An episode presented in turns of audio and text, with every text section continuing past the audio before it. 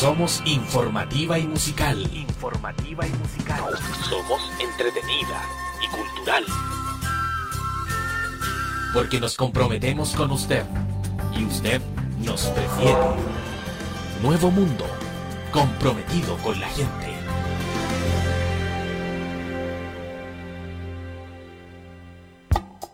¿Aló? Con el señor Cabataz, por favor.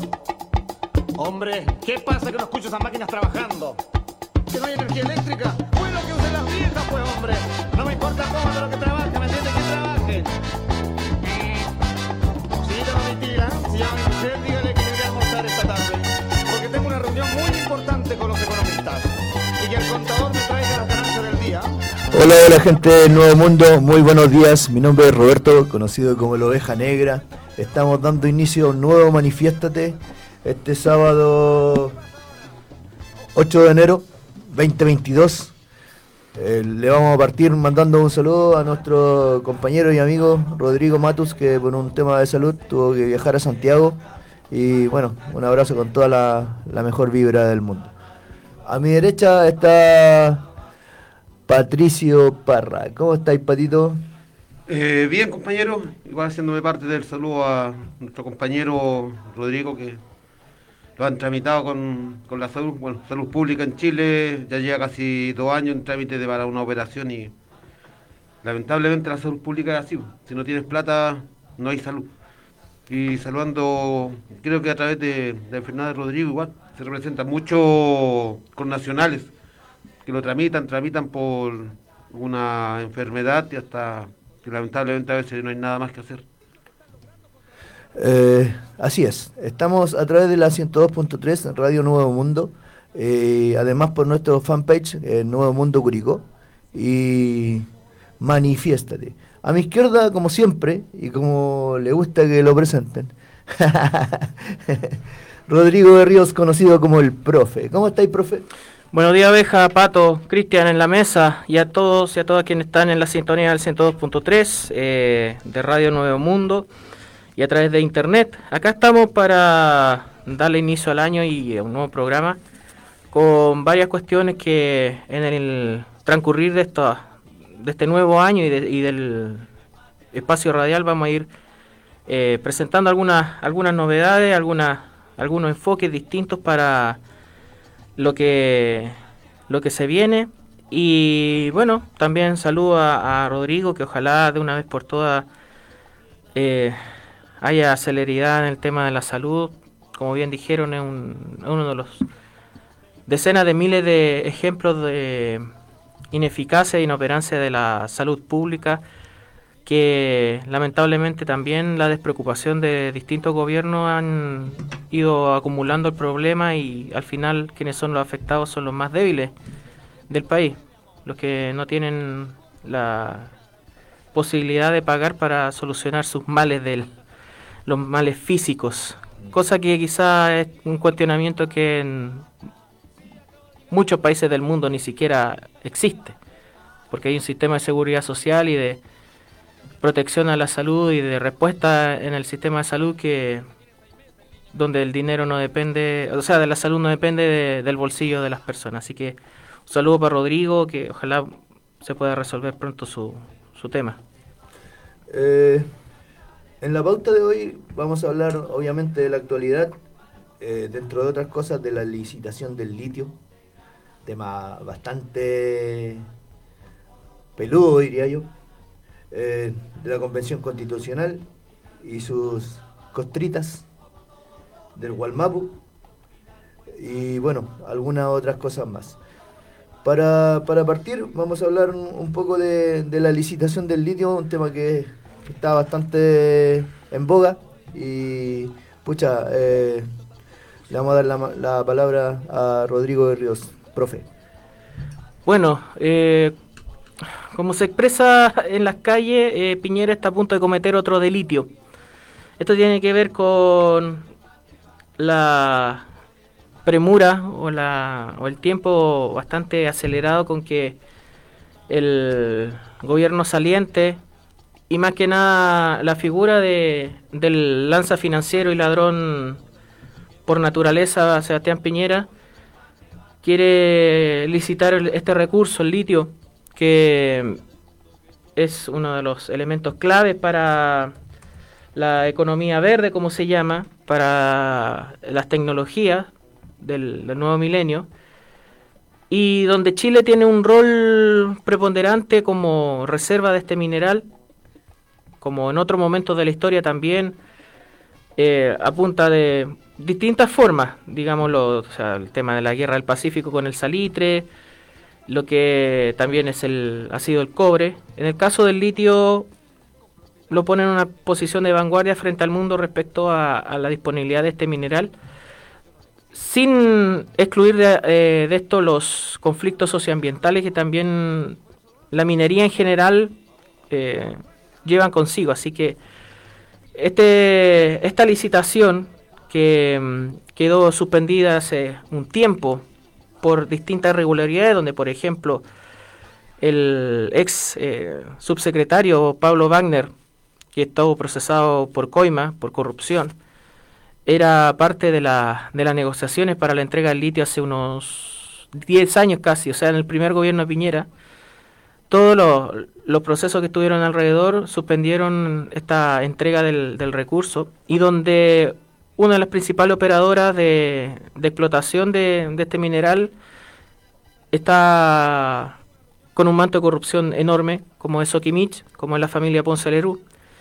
Y ante la lo, que aprieta el calendario en el fondo para que el litio pueda ser licitado dentro del gobierno de Piñera y con ello entregar concesiones de a lo menos 20 años o de manera eh, perpetua en, algunas, en algunos casos, tal como ha sucedido en otro, con otros recursos naturales o con otros bienes comunes naturales, eh, acá hay una, un conflicto tremendo de quién, a quiénes se les va a entregar y cuál es el potencial o la posibilidad de que nuestro país pueda desarrollar una minería del litio tendiente a lo que es la, un mayor valor agregado. Eh, estamos prácticamente una semana para que esto se termine. Eh, un concurso que podría permitir la explotación de 400.000 toneladas de este mineral y donde estas decisiones están en conflicto también con lo que pueda establecerse en una nueva constitución donde no solamente el litio, sino otros bienes comunes naturales eh, puedan ser administrados y ser eh, elemento fundamental para el desarrollo del país realmente, para el verdadero desarrollo de nuestro país en distintas áreas para que mm, dejemos de vender piedras como lo hacemos hace siglos y siglos. ¿Pato Barra? Bueno, para, lo, para el gobierno que defiende esta licitación, que el Senado vino a conocer hace el 4 de, enero, ¿no? Exacto. Mm. Ahí recién tuvieron acceso a las bases de la licitación porque antes no podían ingresar, o sea, el gobierno se los negaba directamente, o sea, así tan trucha en la licitación, o sea, si el Senado, el cual imparte leyes también, no tiene el conocimiento de lo que está pasando bajo sus narices y de alguna otra forma, de una forma dictatorial, Piñera se negaba a entregar los documentos. Los defensores dicen que ah, si es el 4% simplemente del litio. Tiempo el salitre empezamos regalando un saco de salitre, ¿no? Y ya vemos a lo que llegó. También es cierto que hoy en día no está, no tenemos la tecnología, gracias a estos empresarios que no son capaces de producir, que son capaces simplemente de tener un país que es extractivista, no producimos nada, dicen que no está la tecnología, así que no podemos sacar mayor provecho del litio. Pero si llegamos a establecer la tecnología para ir produciendo y estar de alguna u otra forma dentro del grupo de los productores del litio y sacar una mayor riqueza, impecable pero lo negamos porque es más fácil vender a paladas el litio, como se vende a paladas la piedra de cobre y le sacan todos los sucedáneos en el exterior y acá dejan el escombro, como el relave que, nuevamente le dieron a, Luxi. a echar más basura, dejar de- con basura Chile y ellos llenarse sus bolsillos. El litio es un elemento a nivel global que se va a empezar a ocupar fuertemente. Y este gobierno o desgobierno se quiere simplemente seguir enriqueciendo con sus proyectitos, proyectos de seguir robando Chile completamente. Entonces, bueno, eh, muy poca información, como decía Pato, una de las tantas eh, espacios grises o espacios oscuros que nos tiene mal acostumbrados, lamentablemente, Piñera, cuando se trata de decisiones que tienen que ver con la economía y con las oportunidades respecto al país y cómo darle un mayor potencial a nuestro país para un salto al desarrollo real, no a la a lo que es la lógica de casi del mercantilismo colonial, o sea, estamos intercambiando nuestros recursos naturales, nuestros elementos primarios por bienes manufacturados, que muchas veces vuelven hechos con el mismo material que salió de, de nuestro suelo. O sea, el cobre la- o la capacidad de procesamiento de, de nuestro cobre termina en China. Ahí no les molesta el comunismo chino porque se trata de platita. Al momento del negocio no. El momento del negocio no, exactamente. Eh, y después vuelven en productos manufacturados de ese mismo cobre que se, eh, se extrajo de nuestro suelo a un valor agregado mucho mayor, donde la contaminación, los relaves mineros, quedan en nuestro país, afectando ecosistemas, comunidades, disponibilidad de agua, etcétera, y eh, donde prácticamente esta lógica del extractivismo eh, se mantiene no muy distinta de lo que ha sido Chile y Latinoamérica en general, porque este es un problema también de Latinoamérica, que muy pocos países han podido dar ese salto más allá, ese salto a la búsqueda del, del- desarrollo, y cuando han dado ese salto se han encontrado con el enemigo, y el enemigo es el capitalismo. No olvidemos, por ejemplo, lo que ha pasado en Bolivia en los últimos 20 años, desde lo que fue el derrocamiento de Sánchez de Lozada por el tema del gas en la década del 2000, lo- la inestabilidad que hubo hasta que Evo Morales pudo llegar al poder y en Bolivia se configuró una nueva constitución donde elementos como el agua, como el gas, el petróleo, las, eh, el litio en, en el último tiempo son parte de la riqueza esencial del país y a partir de su constitución Bolivia puede sacar un provecho mucho mayor de, de la explotación de ese recurso.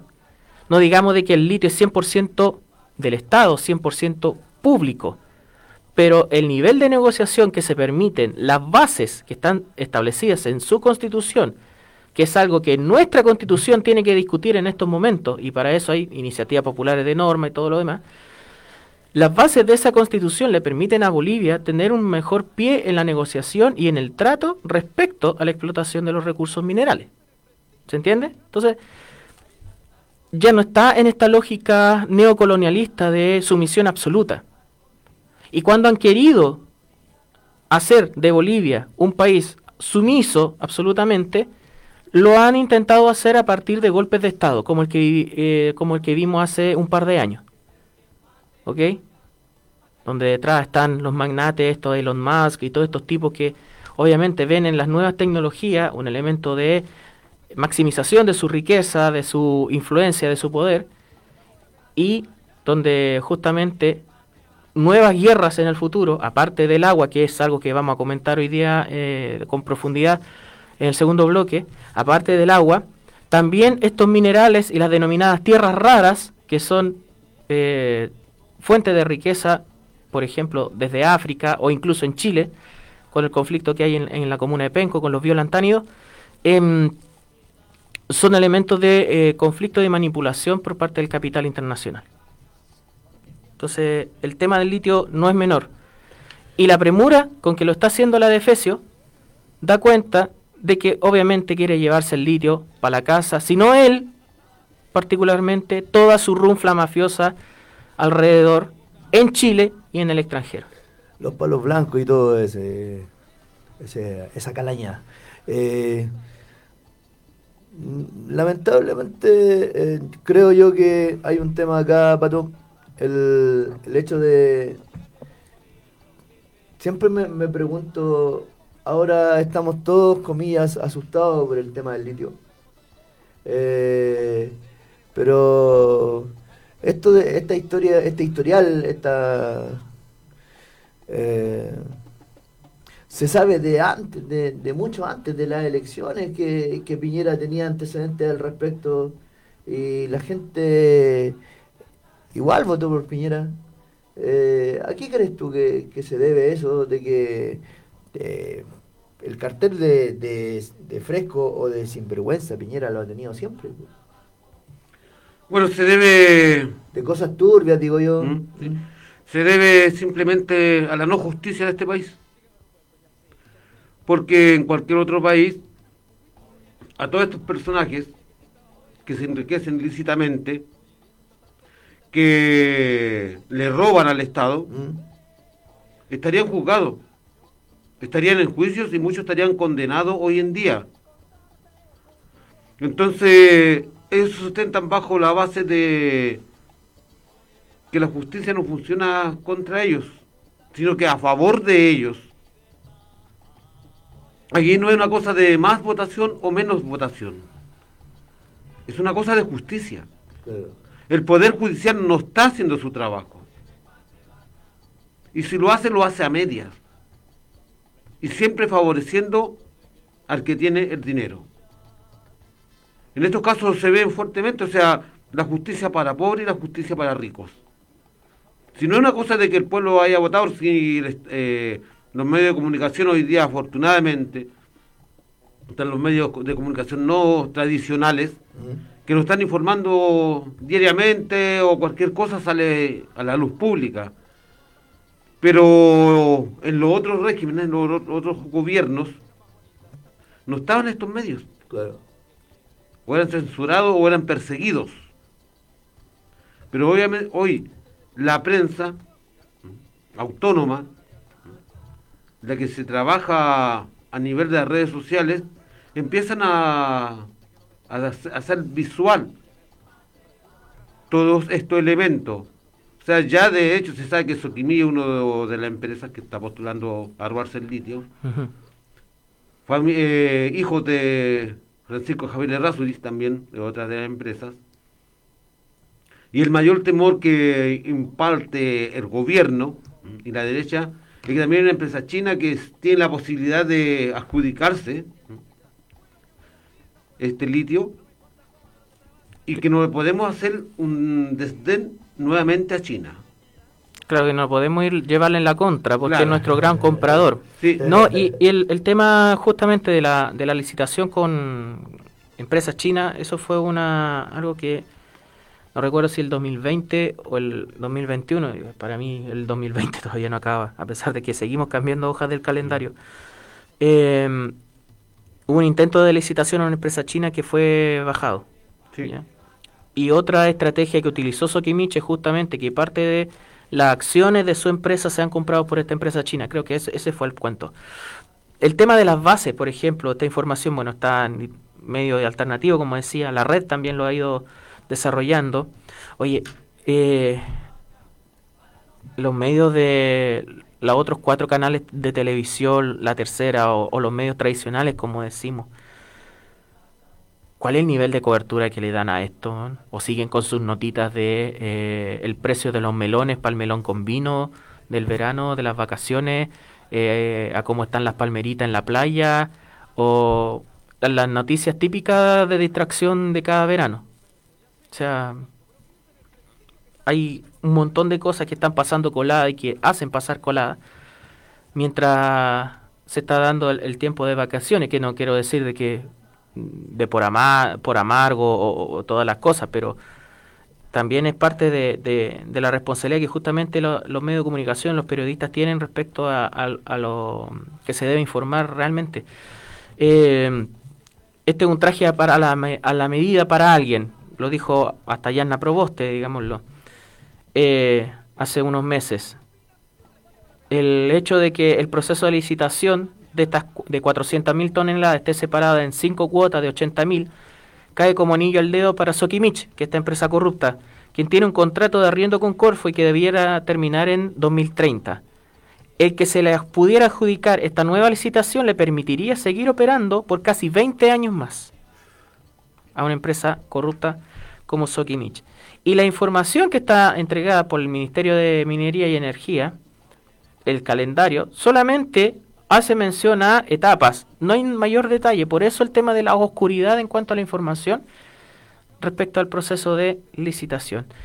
Eh, esta semana, el día miércoles, la bancada del Partido Comunista presentó un proyecto de ley para frenar el proceso de licitación, donde se establece que hasta que se promulgue una nueva constitución, el Estado de Chile no puede suscribir ningún contrato de explotación, ni menos hacer una licitación. De ser aprobado, seguimos dependiendo del Parlamento, por la Cámara de Diputados y el Senado, anularía la licitación que hoy en día pretende llevar adelante el día 14 de enero, que es la fecha clave de la próxima semana, el ministro Juan Carlos Llobet y eh, Manitos con Sangre Piñera algo que es escandaloso, señaló, el diputado y senador electo del Partido Comunista Daniel Núñez. Entonces, la atención respecto al litio es eh, estado de alerta, tardío como quizá dijo Oveja, pero eh, es algo que se, eh, sobre el que hay que tener mucha atención y mucha mucho miramiento. Tal como quizá los beneficios de la familia Piñera, con el contrato que tiene, que estableció la empresa Hopping, la empresa de los pulmones vírgenes Piñera, los hijos de Piñera, eh, donde eh, estos cuatro años van a ser prácticamente, le van a hacer la vida a estos, a estos personajes. 507 millones adjudicados a empresa ligada a su hijo Cristóbal, esta empresa Hopping. De 21 contratos adjudicados a la compañía fundada por el hijo del mandatorio, solo uno se mantiene vigente, la Dirección del Trabajo renovó por 7.4 millones un servicio chatbot hasta marzo de 2022. Todo esto son empresas tecnológicas, digámoslo, de, dentro del mundo del, emprendimiento que le llaman, de prestación de servicios de información. Por eso el valor de la tecnología también en todas estas cosas. Pero donde justamente el eslogan los niños primero al final termina beneficiando solamente a los hijos de Piñera con eh, más de 500 millones en contratos.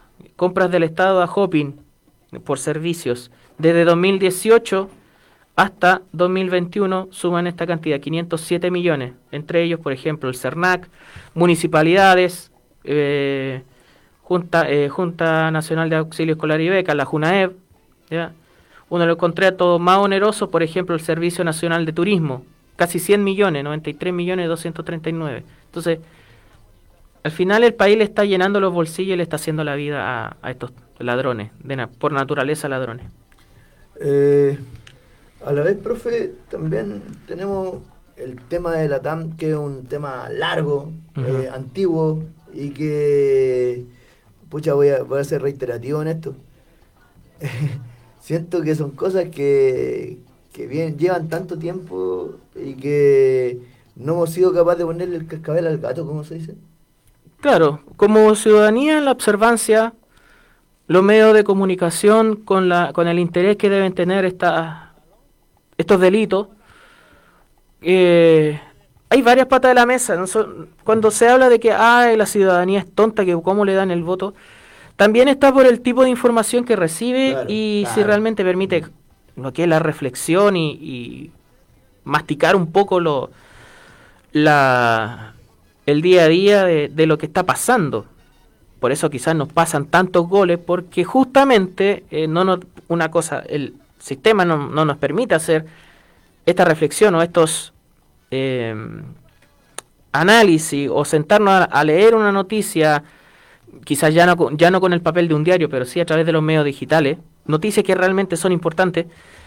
Eh, pero también está la responsabilidad de quienes son los emisores o, quienes llevan el mensaje o llevan la información a las personas. Entonces, acá hay una suma de, cuestiones donde justamente todos estos goles o todas estas cosas pasan coladas para el país porque justamente jamás se investigan. Eh, el entramado de la quiebra de la TAM, donde se salvó a los hijos de Piñera, otros 500 millones, una deuda que perjudicó a las AFP. nuevamente. O sea, alegan porque la gente que busca hacer retiro, nosotros hemos manifestado nuestra postura respecto al tema de los retiros, eh, donde es más importante ir a, apuntar a los super ricos que nosotros salvar la economía con nuestros fondos, digámoslo. Y por otro lado, la FP le sirven como caja chica para las deudas de una empresa como la TAM, con un historial de corrupción y de, y de monopolio bastante extenso. 500 millones de dólares.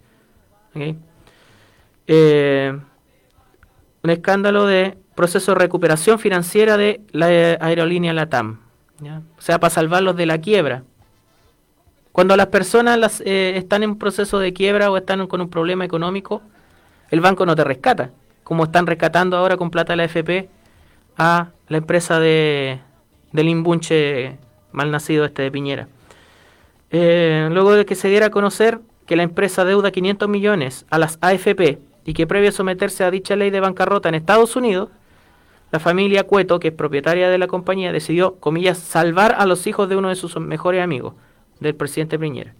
El caso se enmarca en este proceso de reestructuración, una ley de quiebra, donde los socios minoritarios y tenedores de bonos locales de la, aerolínea, de la aerolínea denunciaron que, a diferencia de lo que ocurrirá con aquellos mayoritarios en este plan de recuperación, ellos van a perder drásticamente sus inversiones, se van a ver afectados. ¿Qué quiere decir esto? Están salvando a los grandes accionistas, entre ellos la familia Piñera, en vez de los pequeños accionistas de la compañía que están en Estados Unidos en realidad y que por este proceso de ley de quiebra a los que están rescatando realmente son a los que tienen mayor eh, nivel de influencia y de participación. O sea... Pero son inversionistas extranjeros, por ejemplo. Si dentro de la ley de quiebra que estableció en Estados Unidos la TAM es reembolsar lo que se la deuda a los inversionistas extranjeros, no a los nacionales. Con plata de AFP. Con la, con nuestra, con la plata de nuestra. Entonces, ese y a los nacionales no se les va a reembolsar, excepto el 19%. Pero a los hijos del mal llamado no presidente se les reembolsó antes de la quiebra 40 millones de dólares. Así es. Aquí O sea, días antes que se sometieron a la quiebra en Estados Unidos. Así es. Y los 500, los 500 millones de dólares que la AFP le pasaron a la TAM simplemente la TAM se compromete a devolverle el 19% siempre y cuando invierta más en ellos. Y el tema de las plata de la FB, por ejemplo, donde están involucrados otra empresa chilena en quiebra en, el extranjero, en Estados Unidos, como la empresa de Álvaro Sayé, como los bancos, el grupo Corbanca. Un bonus track de este escándalo es que en medio de esta polémica se ha dado a conocer respecto al préstamo de 6.000 387 millones que AFP Provida le otorgó a la sociedad en quiebra del empresario chileno Álvaro Sayé, que lleva bastante tiempo respecto eh, a lo que son procesos de quiebra de sus instituciones bancarias. O sea, eh, seguimos salvando sin dar aprobación de nada el bolsillo de los más ricos y de los que nos impiden en el fondo eh, el desarrollo económico y una justicia social y pensiones más dignas y todo lo que, lo que implica aquello. Eh, las implicaciones de, bueno, los negocios turbios, oscuros de del mínimo porcentaje que, que es dueño de este país. Claro, y con esa, bajo toda esa tutelancia económica de nuestro país, nos van a seguir teniendo sometido al subdesarrollo eterno. Bueno, un país haciéndonos creer que estamos en vía de desarrollo. Pero, como decía antes el profe, el capitalismo es que te estanca. Al capitalismo no le interesa, no le conviene que la América Morena sea y vaya en pos del desarrollo, porque se termina la despensa de ellos. Si cuando la América Morena llegue a unificarse, es una gran potencia económica y alimenticia. Hoy en día, Sudamérica, la América Morena, es la potencia alimenticia de Europa. Entonces, bajo esta temática, la idea es mantenerlo en el subdesarrollo o en vía de desarrollo. Y no somos capaces de producir ni un clavo. Claro, Entonces ese es el grave problema, o sea, y es la tarea que se viene fuertemente para el nuevo presidente, de cómo vamos a llevar a este país que está en vía de desarrollo a dar pasos para ser desarrollados. Y si damos el paso para ser desarrollados, obviamente la justicia social tiene que ser más equitativa. Pero si no nos permiten ir a pasos, a pasos fuertes hacia desarrollo, vamos a seguir manteniendo lo que mantenemos. Justicia indigna, salud indigna, educación indigna, mal alimentados y Contaminados. contaminados y la fuerza laboral. Simplemente eso. Eh, dentro de lo que de lo que Pato y, y profe mencionaban recién, es totalmente de acuerdo con eso. Creo que, que la parte cultural también está, está muy al debe Chile. Eh, son parte de las tareas que, que tiene Boric y su gabinete, profe. Sí, eh, que es una parte de la mesa de la, de la construcción de, de la justicia. Sí. El tema es que la ciudadanía también tiene que entender de que eh, en este momento o en este futuro gobierno va, así como demanda muchas veces, también tiene que ser constructor de, lo- de los procesos sociales y de las transformaciones. Y constructor desde la demanda callejera, pero también desde la organización eh, local. ¿Ok? pasar de ser demandantes a ser eh, propositivos o a ser Claro. parte de las transformaciones, de los cambios. Quizás para grandes demandas o para cosas más pequeñas.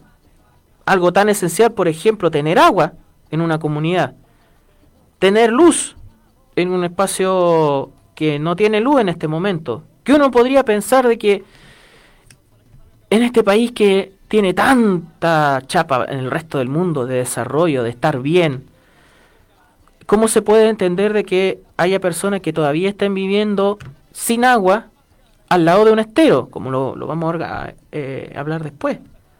O que a, dos kilómetros de, una, de un pueblo o de una zona urbanizada no tengan luz. ¿Qué cuesta tirar un cable de dos kilómetros para que le llegue luz a, a- a una familia?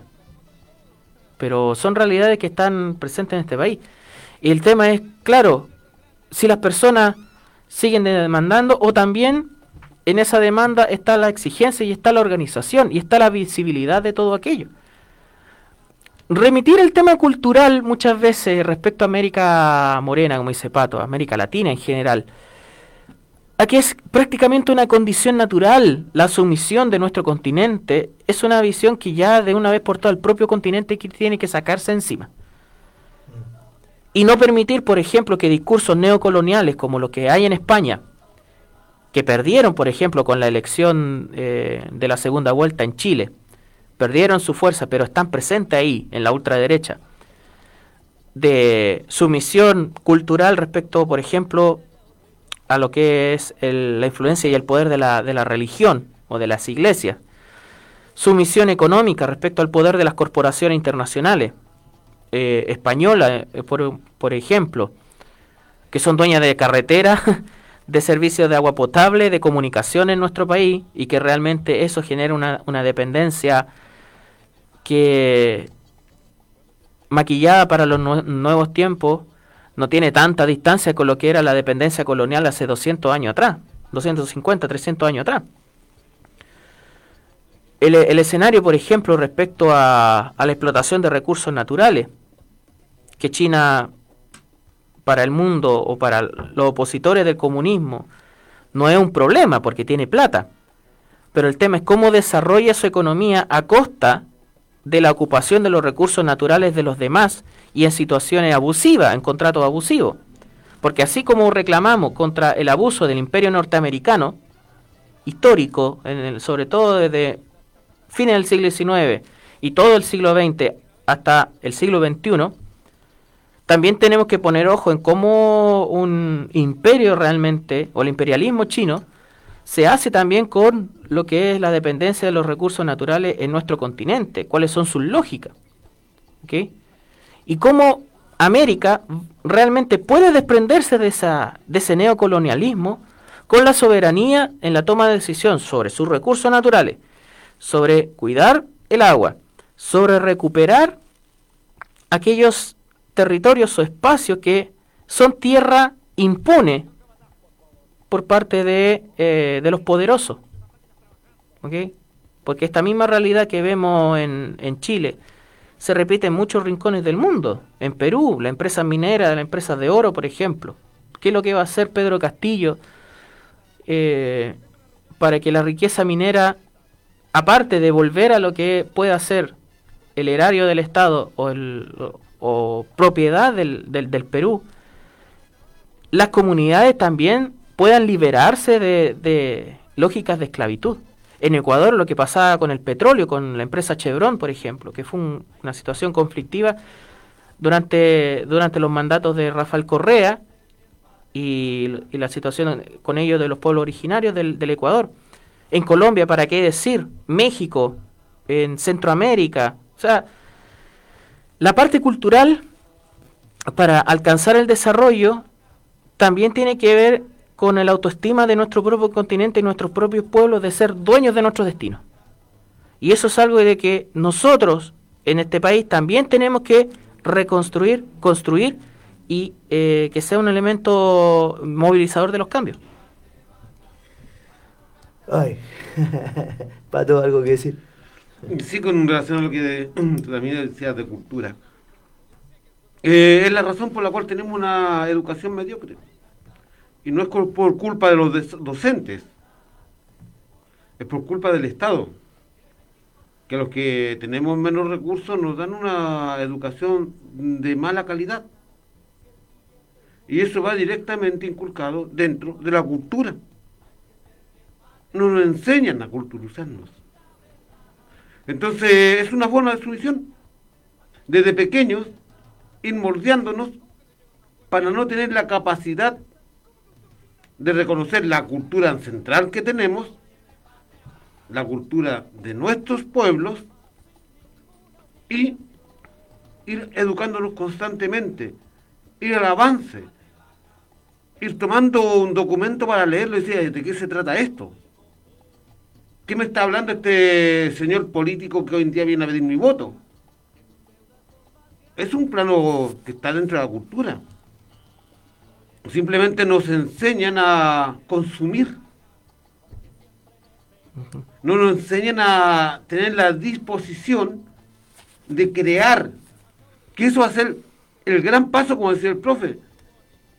Si no nos podemos quedar sentados esperando que el gobierno entrante vaya a solucionar por sí mismo, por ser él, por tener un nombre y un grupo detrás de ellos, solucionar los problemas. Tenemos que ser una sociedad activa, volver a tener la capacidad de creación, volver a tener la capacidad de construcción. Porque si nos vamos a quedar sentados esperando que todo nos llegue, que es el trabajo que ha hecho el sistema neoliberal, hacer que la gente se quede sentada esperando que las cosas lleguen hasta llegó, llegó el momento de, de la explosión social, el 19 de octubre, porque nos cansamos. Nos cansamos. Entonces, tenemos que ser proactivos, tenemos que ser creativos y constructivos, hacer una construcción de este gobierno. Si para que este gobierno tenga éxito, tiene que estar el pueblo, las organizaciones sociales detrás de él. Porque si no vamos a tener estos elementos detrás de un gobierno que puede tener muy buenas intenciones, no se va a llegar a nada. El sistema lo va a consumir y le va a impedir todo, porque tenemos que tener claro que en las dos cámaras, diputados y senadores, van a impedir el trabajo. Y los grandes empresarios van a impedir el desarrollo.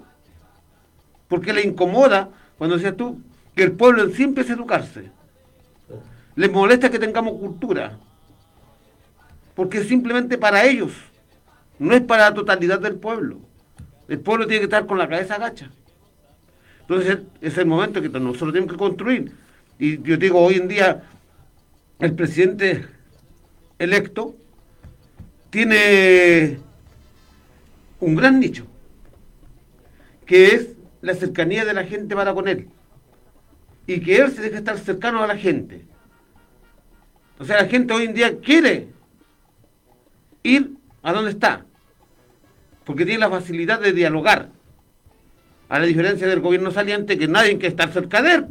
Claro. O sea, hay un acto que, que llega el presidente entrante y hay miles de personas. Yo quiero En saber. el mismo acto está el presidente saliente y hay dos o tres porque están pagados. po. Yo quiero saber cuál, eh, qué van a hacer los funcionarios del gobierno saliente con las chaquetas rojas de que tienen en, en su armario, en su closet. ¿Las van a guardar o las van a quemar? Oye, Para, para negar de que fueron parte de un gobierno asesino, ladrón, de, de una verdadera mafia en el, en el poder. Claro, Claro. en una de esas, claro, terminan en, en una en una feria, eh, ahí así ven, eh, Piñera pide toda la ropa de vuelta y se hace una moneda revendiendo la ropa del gobierno. O sea, no me sorprende. Ojo, ojo en la pulga. claro, con la pulga. Y una cosa paradójica de todos estos personajes de, de la derecha, ultra- ultraderecha, que odian el comunismo y odian, y odian a los rojos. Y lo primero que fue chantarse una, una chaqueta roja. Claro. Mm, ¿Será para ensuciarle el nombre de, de- de- de la gente que pensamos en forma que pensamos en rojo. pensamos en rojo. o sea, si quisieron crear una- un antirrojo, lo crearon, ¿no? Lo No, crearon pues, no, pues, es que el rojo de la selección chilena, pues, del patriotismo. Ese es el rojo que, que se llevan ellos. Bueno, Oye, profe, a propósito de, de, de selección chilena, eh, hay, un, hay un tema con el gabinete que está eh, horneando Boric. Sí, más allá del, del gabinete de Boric, es el gabinete paralelo que quiere hacer el narcotraficante presidente de Renovación Nacional, Francisco Chaguán. Y no es ninguna novedad el mote de narcotraficante, porque su partido ha demostrado de que eh, funcionan de esa manera y que son narcotraficantes. Con todos los apavientos del mundo, yo creo que ni una hélice de, de un molino de viento generaba tanto eh, tanta energía como aleteaba los brazos Chaguán el otro día cuando decía de que iba a armar un, un gabinete paralelo prácticamente para fiscalizar, comillas, el accionar del gobierno de Boric. Una cuestión que también siguió reafirmando el, el mamarracho de Diego Chalper. Muestra el matonaje a la derecha nomás, pues sí. Aparte de estar picados porque perdieron una, una elección, ese afán de seguir controlando el, el carácter del país, que esto no tiene que ver con la labor fiscalizadora de un parlamentario, que eso es parte de, las funciones de- del Parlamento, sobre todo de la Cámara de Diputados, o de las funciones de un partido político, tiene que ver con prácticamente el, el interés paralelo que quiere establecer la derecha eh, para ver cualquier yayita y sacar un provecho espurio respecto a, lo que es el nuevo gobierno. Lo decía el último programa que tuvimos que la cantidad de picapapeles que por un lado están haciendo funcionar en el gobierno saliente y la información que se llevan del mundo público al mundo privado para sacar provecho debe ser impresionante en todo ámbito, ¿ok?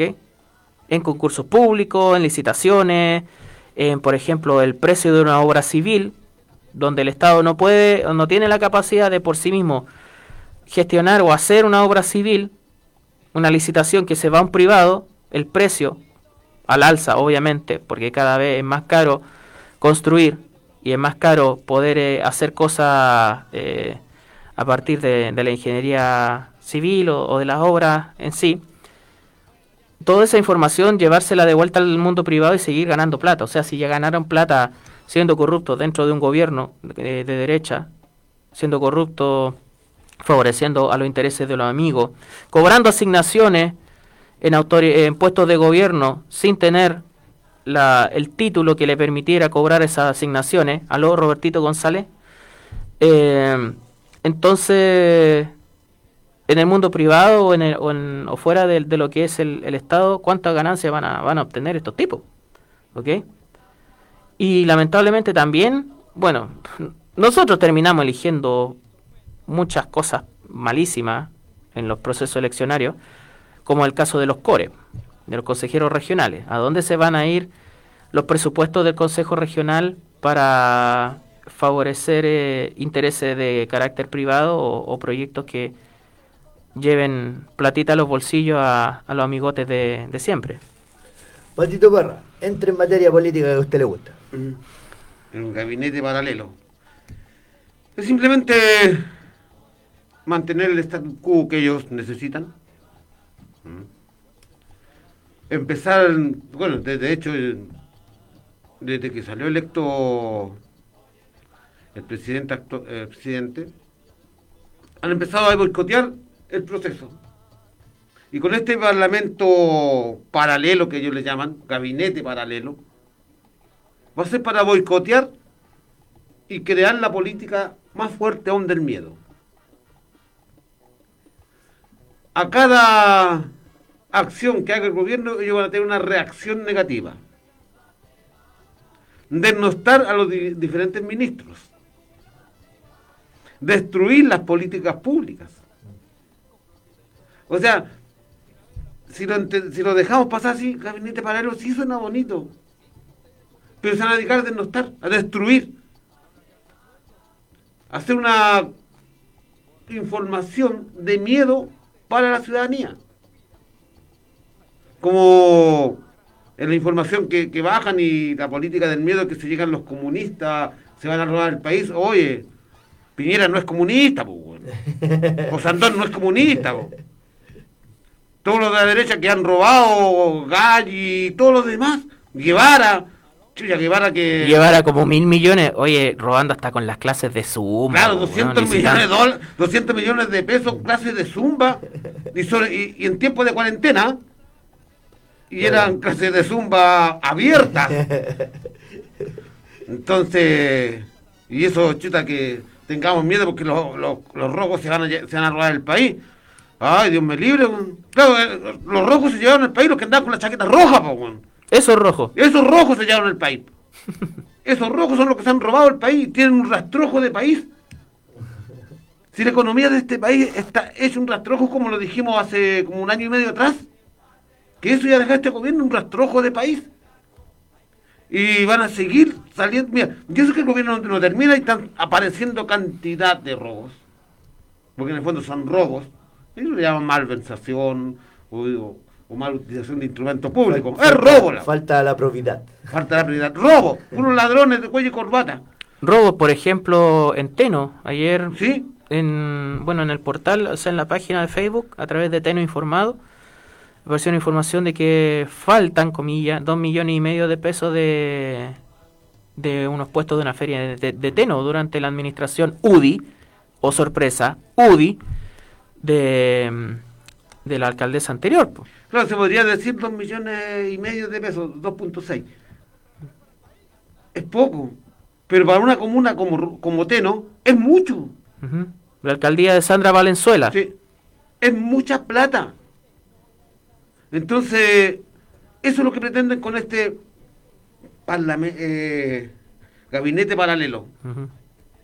Desnoctar, destruir y poner todos los atajos y todos los bloqueos al gobierno entrante. Y no solamente gobierno, sino que ellos poner una agenda de opinión pública que, por un lado, a ellos los, los pueda sacar un poquito de, de- de ese manto de impunidad o, distanciarse del gobierno eh, saliente, digámoslo, el gobierno de Piñera, ellos aparecer como los paladines de la, de la transparencia, de la lucha contra una supuesta corrupción que ni siquiera ni siquiera es tal porque no existe el gobierno en ejercicio aún, ¿ya? Y que obviamente hay una observancia de la ciudadanía respecto al tema de la corrupción que ya de por sí, ni siquiera porque nos lo diga un pelafustán de derecha, nosotros vamos a reaccionar Sí. contra esa corrupción, contra ese robo. Una vez sabiéndolo, como fue el caso de lo que sucedió con la Convención Constitucional y la insistencia que hubo para llevar a la presidencia a eh, una exalcaldesa de la comuna de Payaco, Ramona Reyes, del Partido Socialista, que tenía casos de eh, corrupción y irregularidades que estaban puestas en Contraloría. Y fueron los medios independientes, sobre todo el periódico Resumen, que es uno de los, periódicos independientes y regionalistas más, eh, más fuertes en cuanto a, lo que es la información que, que entrega respecto a este tipo de cosas, que abrió los ojos y que se difundió a través de redes y ya casi como al quinto voto, a la quinta votación, le llegó a oídos del Frente Amplio para que le quitaran el respaldo a, esta candidatura. Entonces, el tema de la observancia de, la corrupción para un nuevo gobierno, para eh, desde el punto de vista de la izquierda, nosotros no vamos a no vamos a tener medidas tintas para nada. Pero el tema es que la derecha, con ese afán de obviamente salir impune de su corrupción, de su choreo, de, miles de millones de, comunas enteras, después va a querer aparecer como los paladines de la justicia con la repercusión que tienen y la caja de resonancia de los medios de comunicación, radio, televisión, prensa escrita, prensa digital eh, de los monopolios eh, comunicacionales. Y prácticamente lo que digan ellos va a tener quizás mucha más repercusión que lo que puedan ser los esfuerzos de un nuevo gobierno por transformar el país. entonces, el, cuento es que todas esas todas estas maniobras, obviamente, que son parte de, lo picado que son, de lo picado que están, y eh, cuánto, cuánto poder ellos pueden seguir ejerciendo en la sombra. Y es el, poder peligroso. Claro. El poder, de la sombra, el esconderte, el lanzar noticias escondido. ¿eh? Sí, pues la, noticia falsa. Fake news. Fake news, que la llaman. Entonces, todo eso es lo, peligroso. ¿Y cómo, cómo mueven hilo? Disculpa, ¿cómo mueven hilo no solamente a nivel político, sino que también, obviamente, empresarial, pero también respecto a lo que son las Fuerzas Armadas y los PACos? Sí. Yo, yo quiero poner un punto en esto sobre esta eh, formación paralela respecto al gabinete, que no solamente va a ser una cuestión de, de los delirios propios de la UDI-RN y, y de los nazis.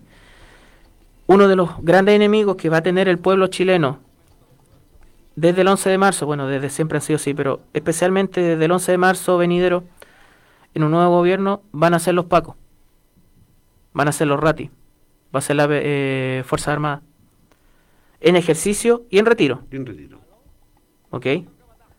Porque muchas de las cosas eh, claves a resolver, una de ellas, el tema del Gualmapu, va a requerir... los derechos humanos. Y la violación a los derechos humanos va a requerir de que primero haya una... que se haga justicia sobre todo, pero de una actitud que históricamente todas estas fuerzas de orden en el, en el ejercicio de, sus funciones y fuera del ejercicio de sus funciones, o sea, lo que son los oficiales en retiro, los pacos jubilados y toda la cosa, eh, dar vuelta a una actitud que se ha mantenido por siglos en, en este país, que es ser elementos serviles a los intereses de poder, a los, eh, a los intereses eh, de mayores de, mayor control, mayor control del país. O sea, ser mercenario en el fondo.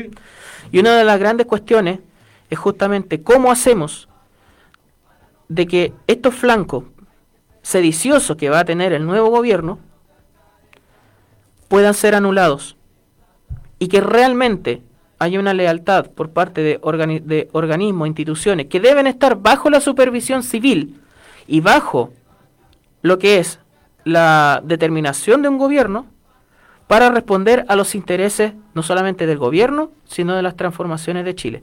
Uno de los grandes enemigos, vuelvo a reiterar, van a ser los pacos. Aunque se hagan los giles, aunque quieran revestirse de, de no, si ahora somos, eh, eh, somos eh, estamos al servicio del pueblo. No, los pacos jamás han estado al servicio del pueblo en esencia, porque su formación, sobre todo, desde la segunda mitad del siglo XX a la fecha, ha dado cuenta de su carácter servil a los intereses poderosos de este país. Eh, alcanzamos, alcanzamos a hablar un ratito de, de, los presos que quedan aún por la revuelta para topar. Sí, Bueno, con razón lo mismo que tomó el profe. Los compañeros del estallido social. Del estallido social. Bueno, el Congreso en sitio ya está tramitando. No quieren darle la, el pase a la ley de indulto porque todavía tienen que hacerle algunos ajustes, dilatando simplemente el trámite, con el objetivo de que los pille el tiempo, hoy en día se está luchando que sea esta semana.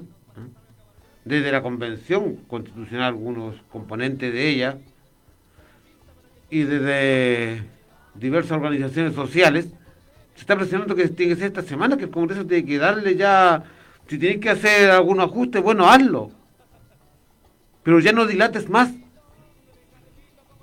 Porque es la derecha la que está dilatando, con el objetivo de que esto llegue un tiempo que cumpla su, su lapso de estar en el Congreso y de declararlo simplemente nulo.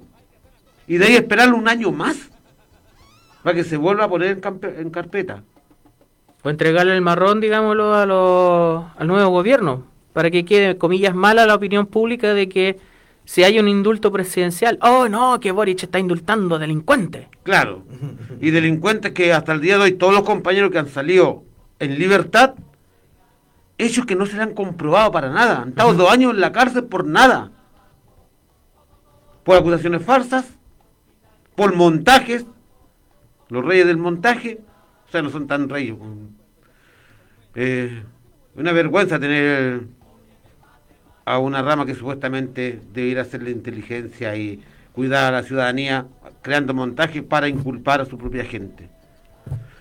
Entonces, se viene un proceso, si no hay presión popular hacia las autoridades, lamentablemente los compañeros corren el riesgo de, de seguir detenidos. Y de seguir detenidos cuánto tiempo más. Por cosas que no han hecho. Por montajes creados. Donde le niegan, por ejemplo, la fianza, como el caso de Nicolás Piña. 8 millones de pesos. O sea, o sea ese es la, es la nueva forma de la justicia chilena para impedirte tu libertad. A una persona que, que de, la lucha social, que es de, de población, que es obrero, o que es profesional, que... Sí, el caso de Nicolás Piña, conciencia- un profesional, un ingeniero. Sí, que con conciencia social te ponen una multa de 8 millones de pesos. Algo casi inalcanzable para la familia. Una fianza de 8 millones de pesos. O sea, si lo ponís con relación a, a la fianza que, que tuvo que pagar este traficante de, de monumentos de Rancagua, que eran Claro, patrimonios claro, nacionales, o sea, es una vergüenza. Es una vergüenza. Si lo ponís con Ponce Lerú, ¿cuánta plata han tenido que pagar? ¿Cuánto nos han robado? Entonces, esa es la nueva forma de impedir, de impedir la libertad a los compañeros que salieron a luchar. Ya chiquillos, eh, profundizamos en el tema de vuelta de una pausa. Con el señor Capataz, por favor. Hombre, ¿qué pasa que no escucho esas máquinas trabajando? ¿Que no hay energía eléctrica? Bueno, que usen las viejas, pues, hombre. No me importa cómo, pero que trabajen,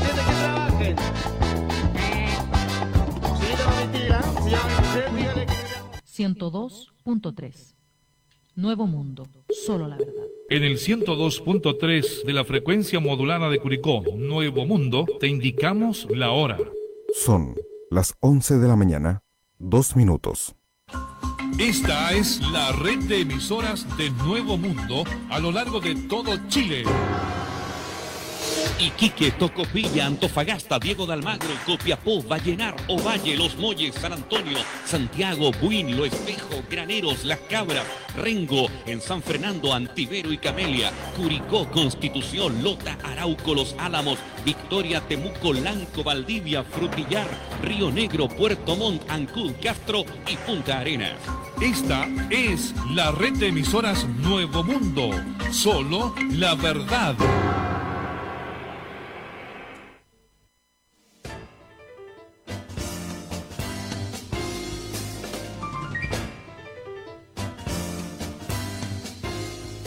Hora crítica con Vladimir Pulgar y Patricio Lártiga.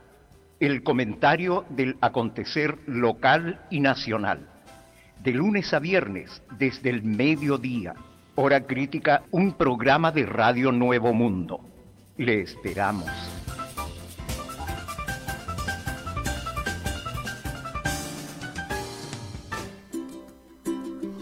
Amigos de Radio Nuevo Mundo de Curicó, 102.3 de la frecuencia modulada. Les invitamos para que cada sábado de 13.30 a 15.30 horas disfruten de los mejores tangos, boleros y recuerdos de siempre. En La Ruta del Recuerdo, su amigo Carlos Guillermo Bravo les llevará en el tiempo para recorrer aquellas historias que quedan en nuestra mente y en nuestro corazón. No se olviden la Ruta del Recuerdo todos los sábados de 13.30 a 15.30 horas por Nuevo Mundo. Solo la verdad. Hola, les habla Abel Delgado Galve para invitarlos que sintonicen el 102.3 del Dial FM de lunes a viernes de 14 a 15 horas para conocer toda la información deportiva y los últimos 30 minutos con Curicó Unido siempre. Los espero en todo deporte, Radio Nuevo Mundo.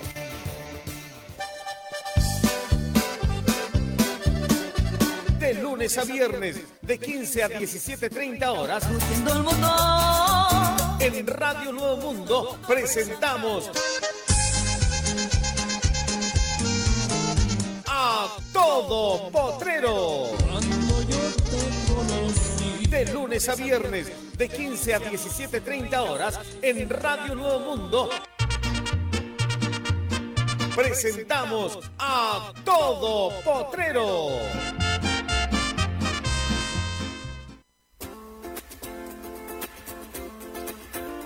Hola, soy José Pepe Latrille. Le hacemos una invitación acá en Radio Nuevo Mundo 102.3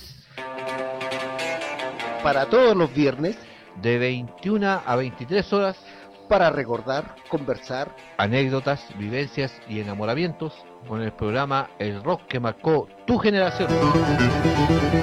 Los esperamos.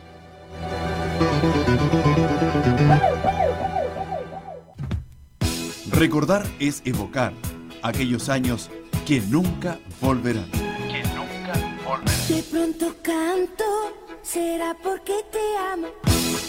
Soy Francisco Pancho Pizarro y les invito de lunes a viernes de 20 a 21 horas a participar de este su programa Simplemente Recuerdos.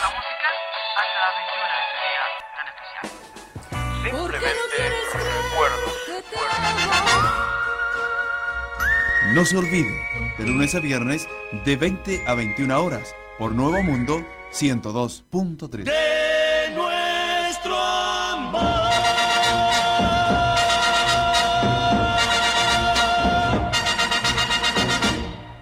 Somos informativa y musical. Informativa y musical.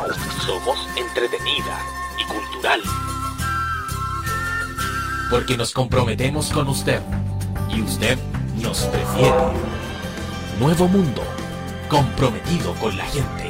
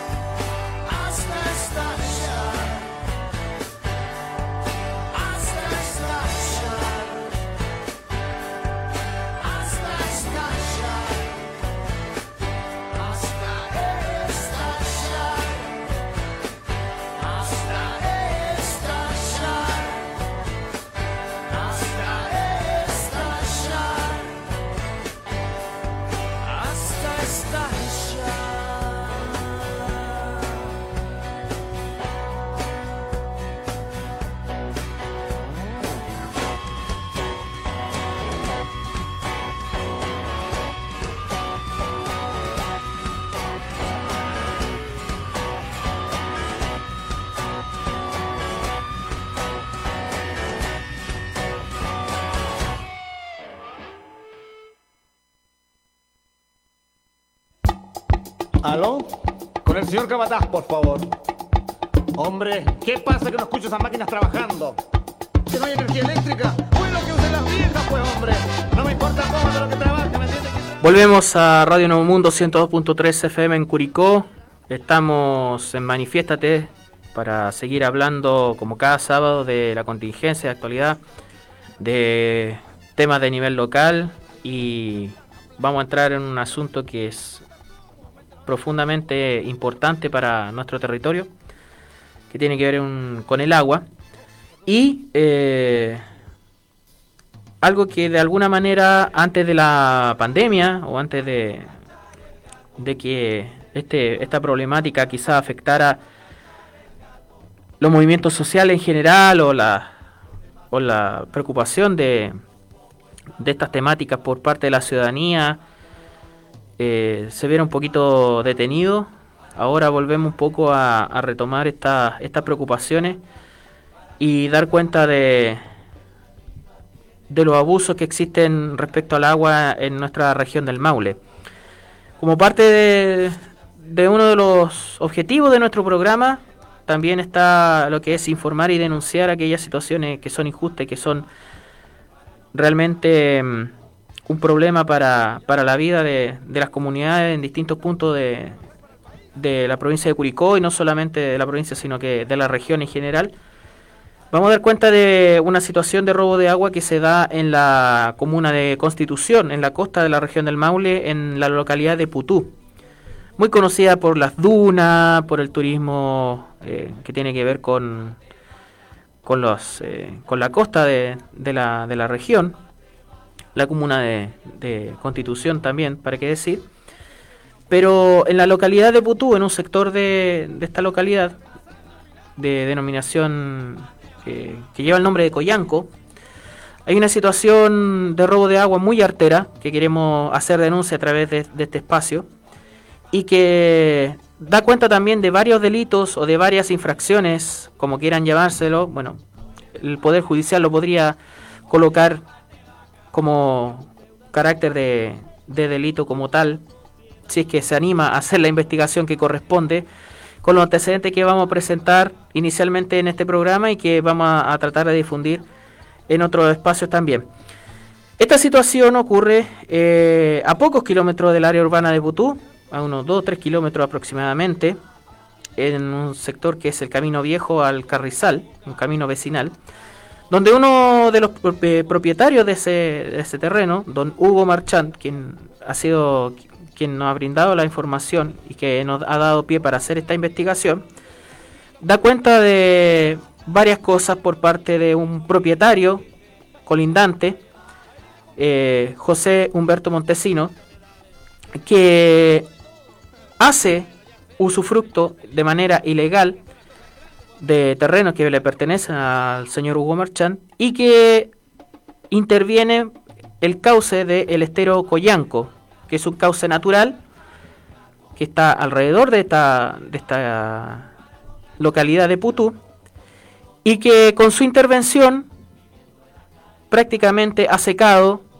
el curso inferior de este estero y además ha alterado absolutamente lo que es la geografía del lugar, ese territorio, y donde por otro lado hay un interés privado que se mezcla con lo que es la inoperancia de organismos como la DGA, la inoperancia también de la policía y también el abuso de poder que, según los antecedentes que hemos ido recopilando, se han mantenido por casi 40 años aproximadamente.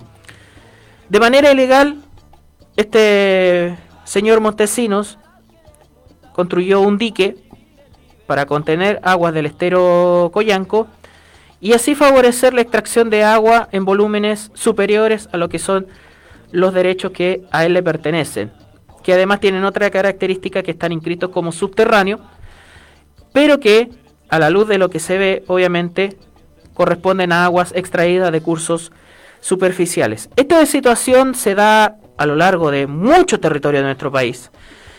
Conocida de la lucha de parte, por ejemplo, de la organización Modatima, de Rodrigo Mundaca y de todas las, personas que a lo largo de los territorios denuncian este robo de agua para favore que favorece a los agroindustriales, sobre todo a, la, a los monocultivos de palto, por ejemplo, en esos valles, y que también se va a repetir en, este, en el caso que vamos a denunciar.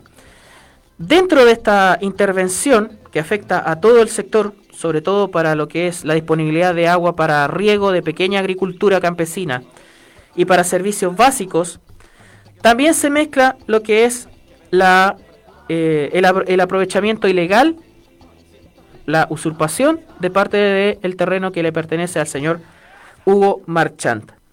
Vamos a ir soltando algunas cuñas donde se explica esta historia y donde se presentan, por ejemplo, la secuencia de sucesos que forman parte de esta investigación. Cristian, por favor, por la, la primera cuña para presentar la situación que se está dando en Putú, en la costa del Maule, en Constitución. Este proceso se remonta a muchos años atrás, cuando se produjo una inscripción de aguas.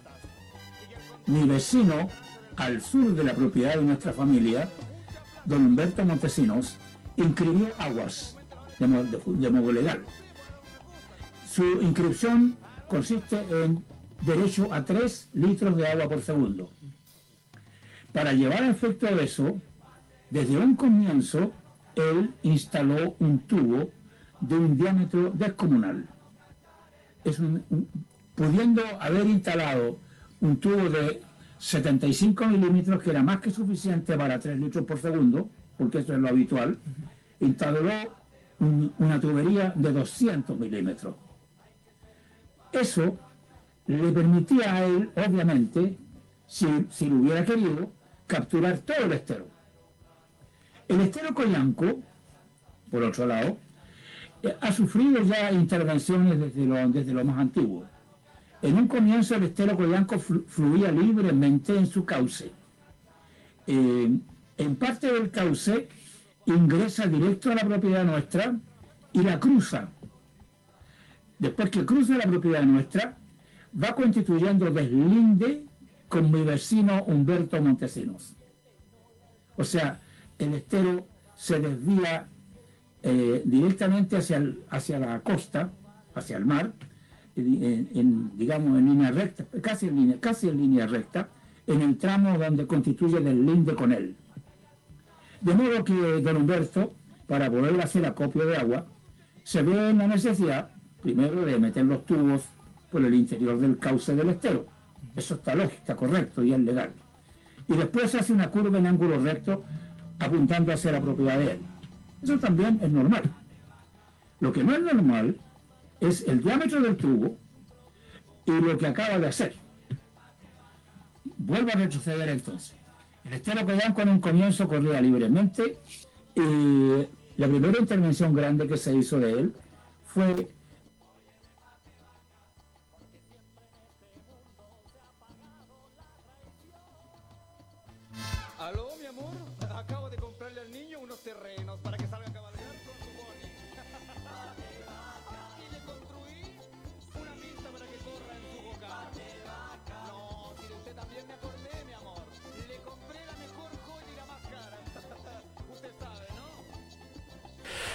Ahora sí, disculpen. Esa es la historia más o menos de, del trayecto de este, de este caso, digámoslo, de extracción de agua y de interrupción del curso de este estero. Eh, esto se agudizó en el último tiempo, en los últimos años, dos, tres años, donde ya la intervención fue mucho mayor.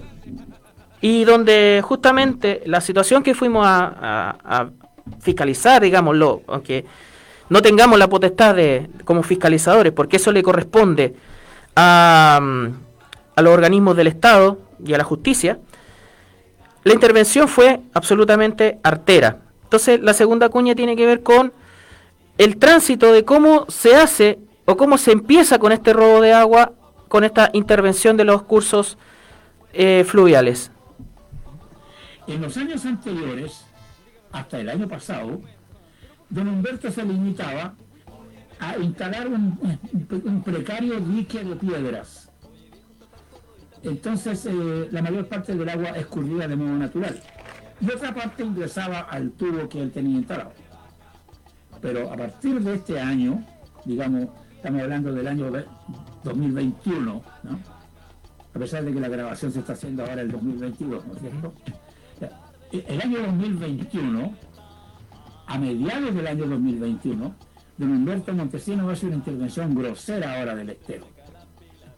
Simplemente eh, sacó con máquinas, movió tierras con máquinas de la propiedad mía y rellenó literalmente el cauce del estero.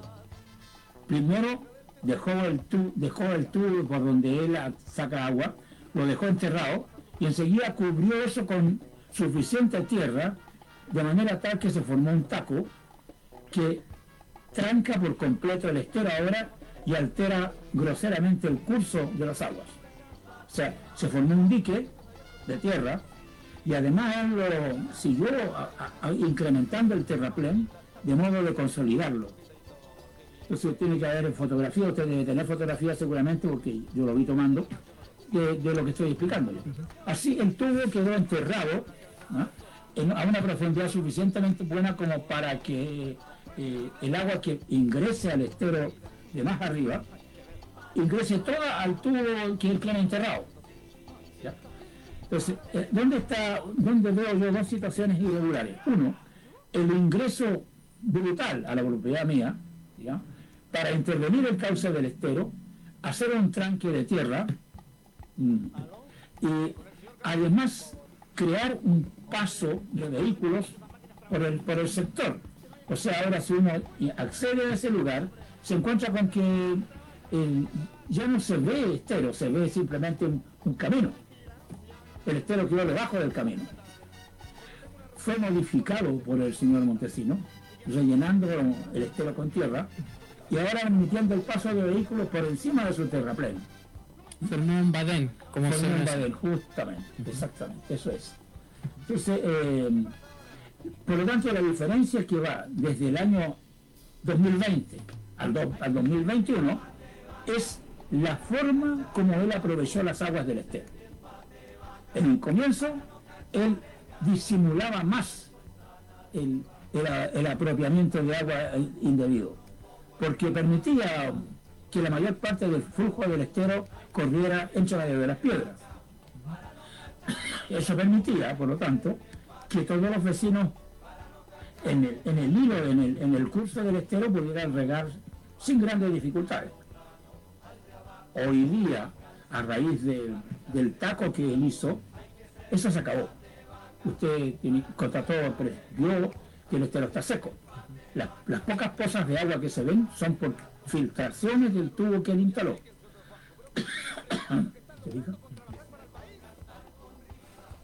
Bueno, ahí estamos en lo que es eh, la historia, digamos, lo de cómo se empieza el apropiamiento de agua, el desvío del cauce y hasta su total eh, extracción, donde justamente este dique artificial abre, comillas, un camino de manera ilegal por tierra ajena y además hace una contención del agua que después desvía o lleva a través de tubos de una dimensión mayor de lo que es eh, el, lo permitido en cuanto al agua que declara en su derecho este señor de apellido Montesino y lo lleva en tubería por un curso de aproximadamente 600, 700 metros donde justamente desde el momento del dique hasta lo que está entubado no hay agua superficial, no hay curso eh, de agua de manera natural. Pato, comentario hasta ahora para, para lo que estamos presentando.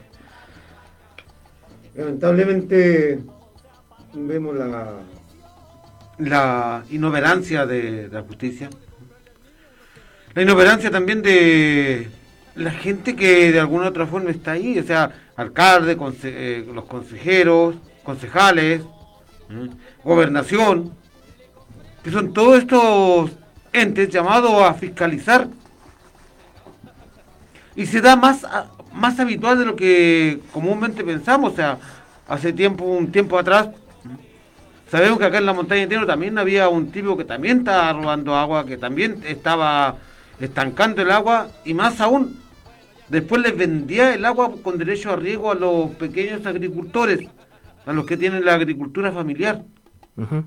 Entonces, ya asqueante lo que está sucediendo con nuestro país y con la inoperancia de la justicia. Solamente para detallar, los derechos inscritos por el señor Montesino son dos derechos de agua de carácter subterráneo. ¿Ya? Están en la DGA con el carácter de subterráneo de fuente de acuífero. ¿Qué es lo que está pasando? Si uno ve, va al territorio, bueno, tenemos la fotografía, tenemos el evento gráfico, digámoslo, en nuestra página de Facebook.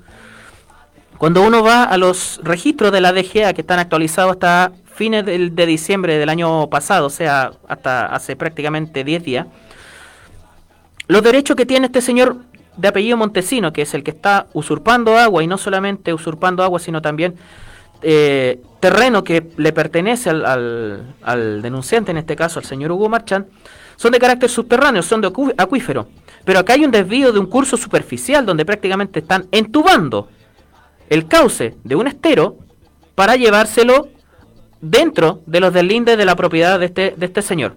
¿Ok? Entonces las fotos son mucho más gráficas, quizás proyectarlo a través de radio sea un poco más complejo, pero esa es la situación.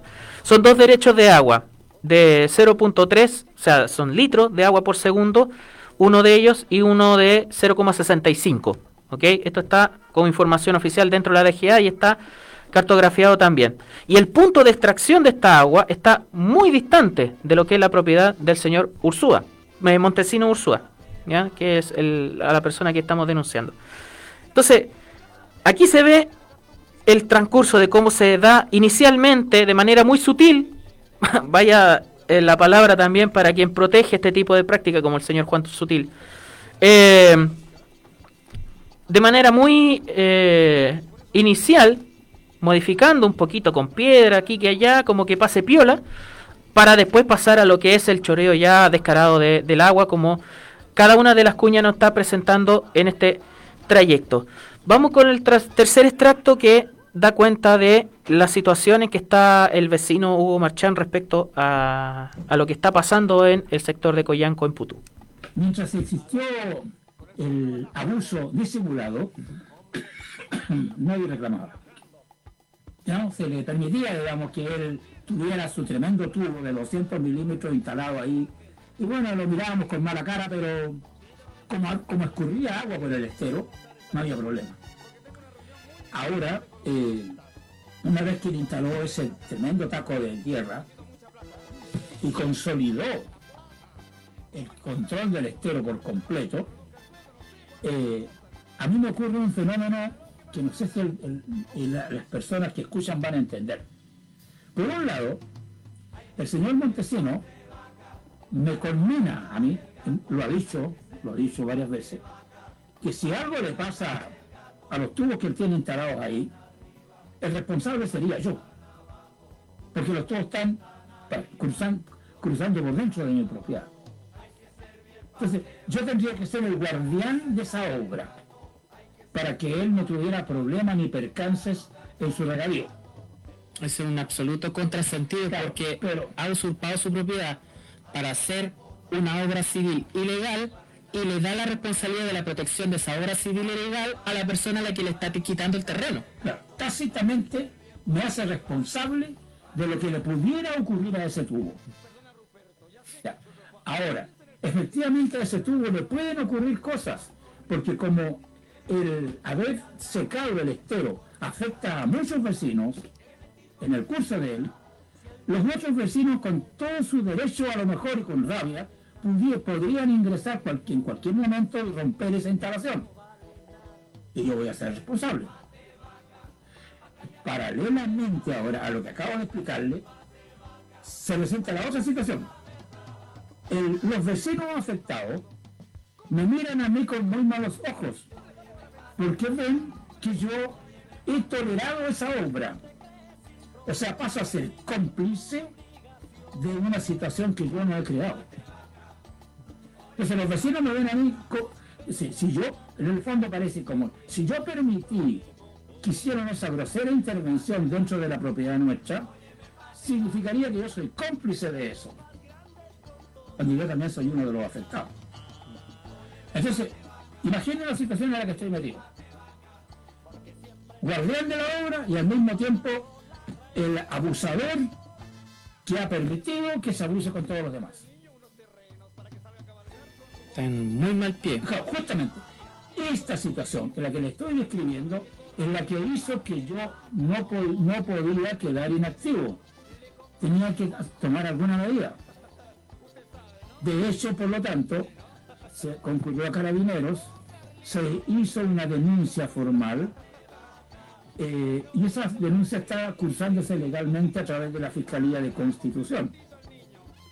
Debido a la fecha en que estamos, es probable que eso se demore unos días en prosperar, pero debería reventar en algún momento y la Fiscalía debería citarnos a una reunión.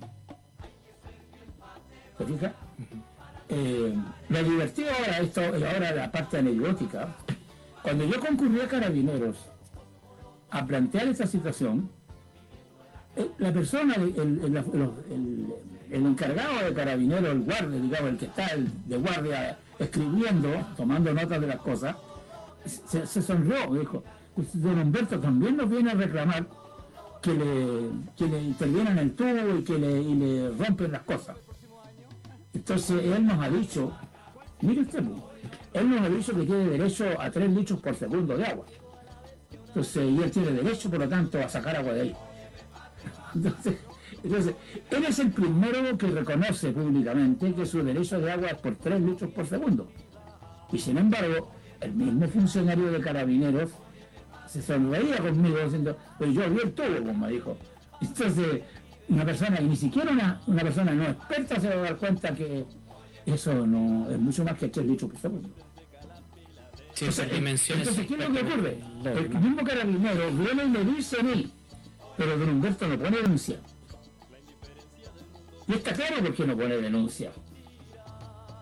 No sé si me entiende. Claro. O sea, él se ve perjudicado porque le- alguien le rompe el tubo, empieza a trata de ir a la carabinera a reclamar que le están rompiendo el tubo, pero no puede plantar la denuncia por escrito porque quedaría en evidencia que él está usurpando muchísimo más que los 3 litros por segundo.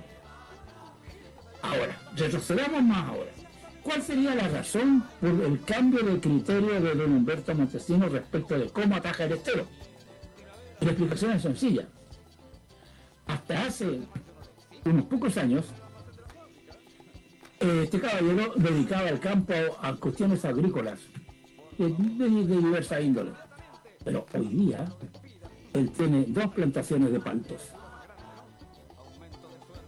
Se está repitiendo el patrón de lo que sucede en valles saqueados, en valles secados como Petorca, como Concagua, como Entonces, lo más emblemático de, de este Obviamente, obviamente. Si él se pone a plantar paltos y pone varias hectáreas de, una plantación de, varias hectáreas de paltos, obviamente su demanda de agua va a subir en forma considerable.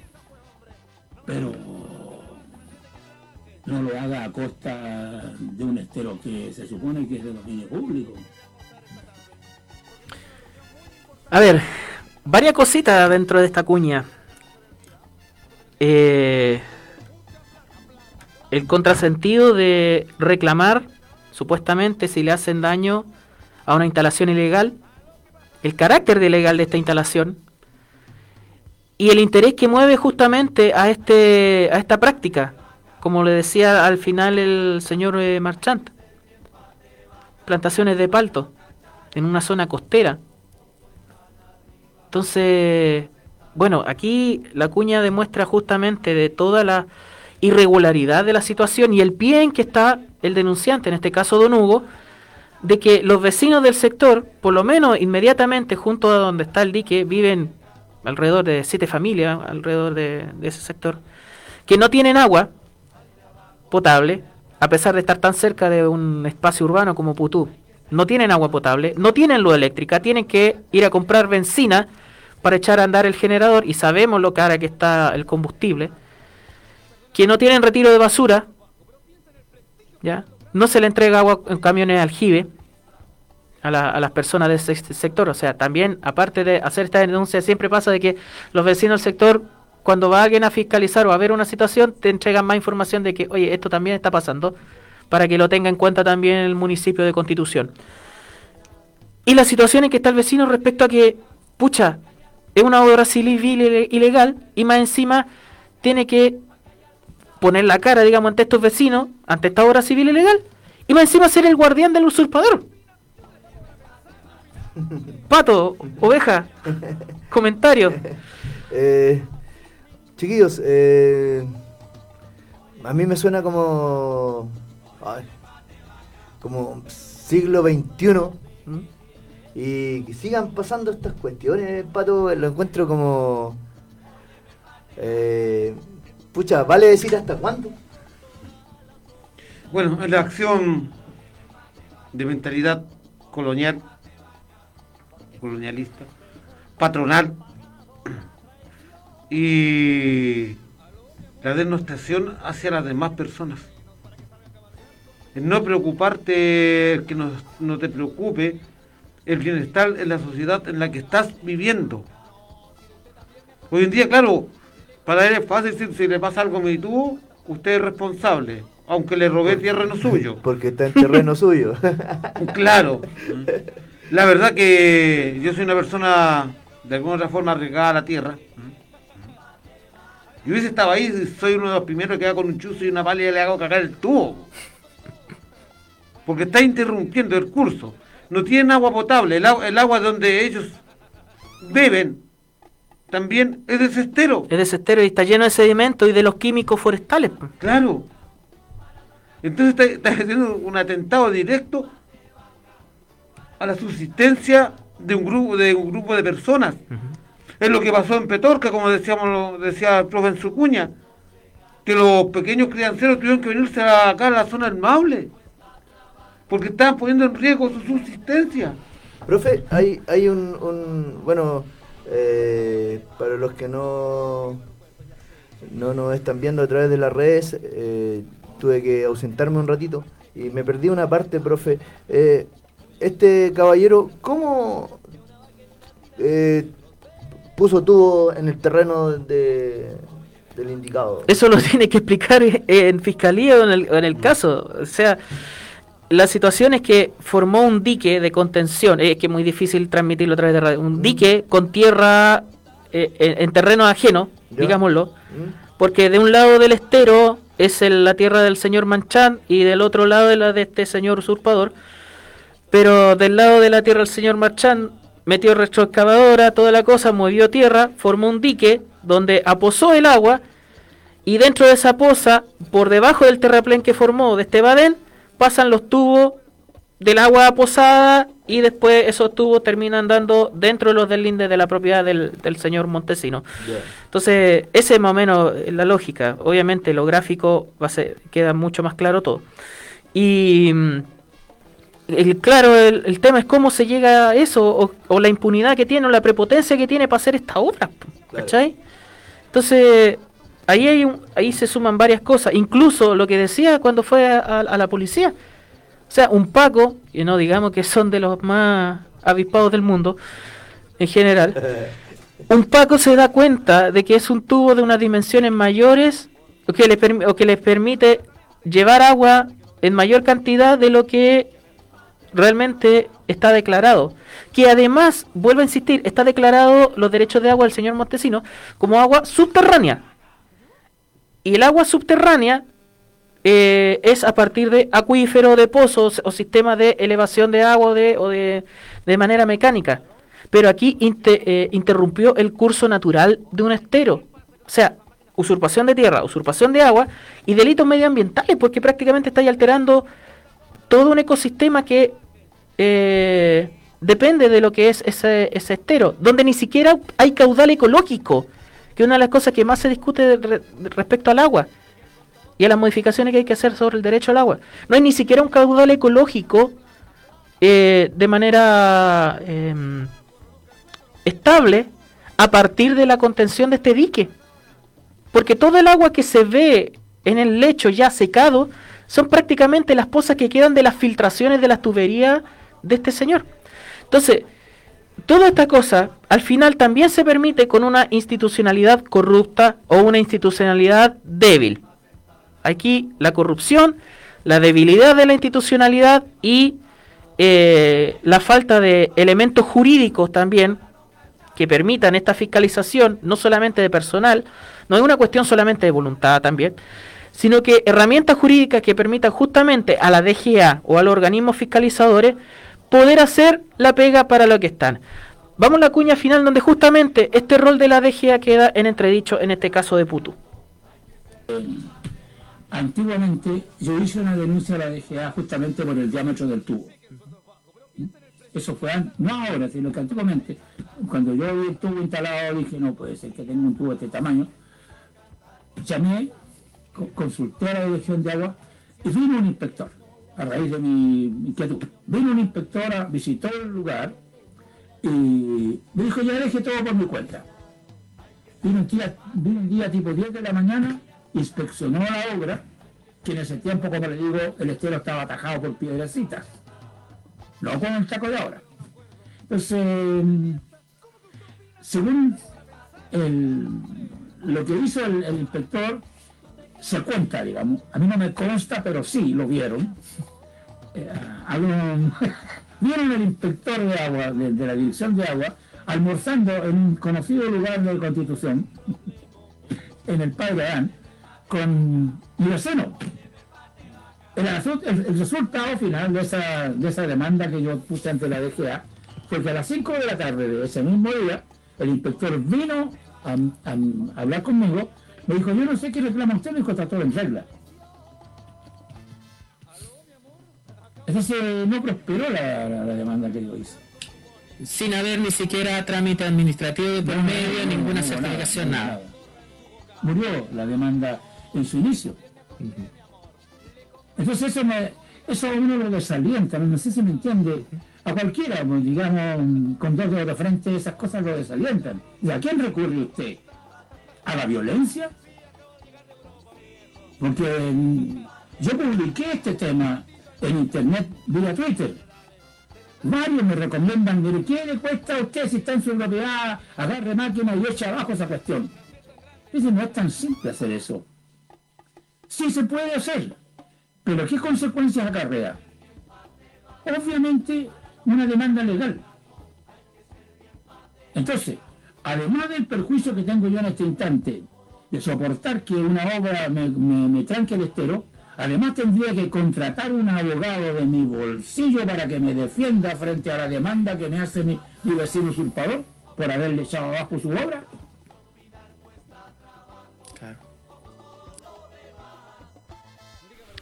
Ahí estamos.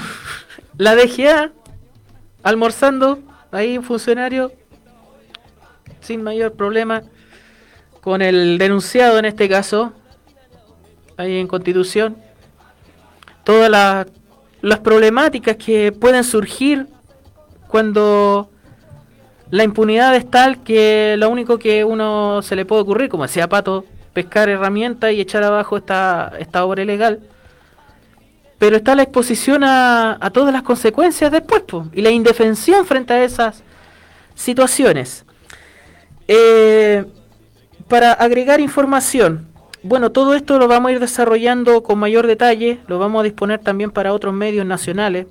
Eh, este en el caso no es único, esto es repetido, pucha, con aguas subterráneas, con aguas superficiales, eh, donde se afecta, por ejemplo, eh, la disponibilidad de agua en los APR, donde justamente lo que sea, lo que sea el pato de que el mismo vecino usurpador después le vende el agua a, la- a las municipalidades, por ejemplo, para disponer eh, agua potable en camiones aljibe.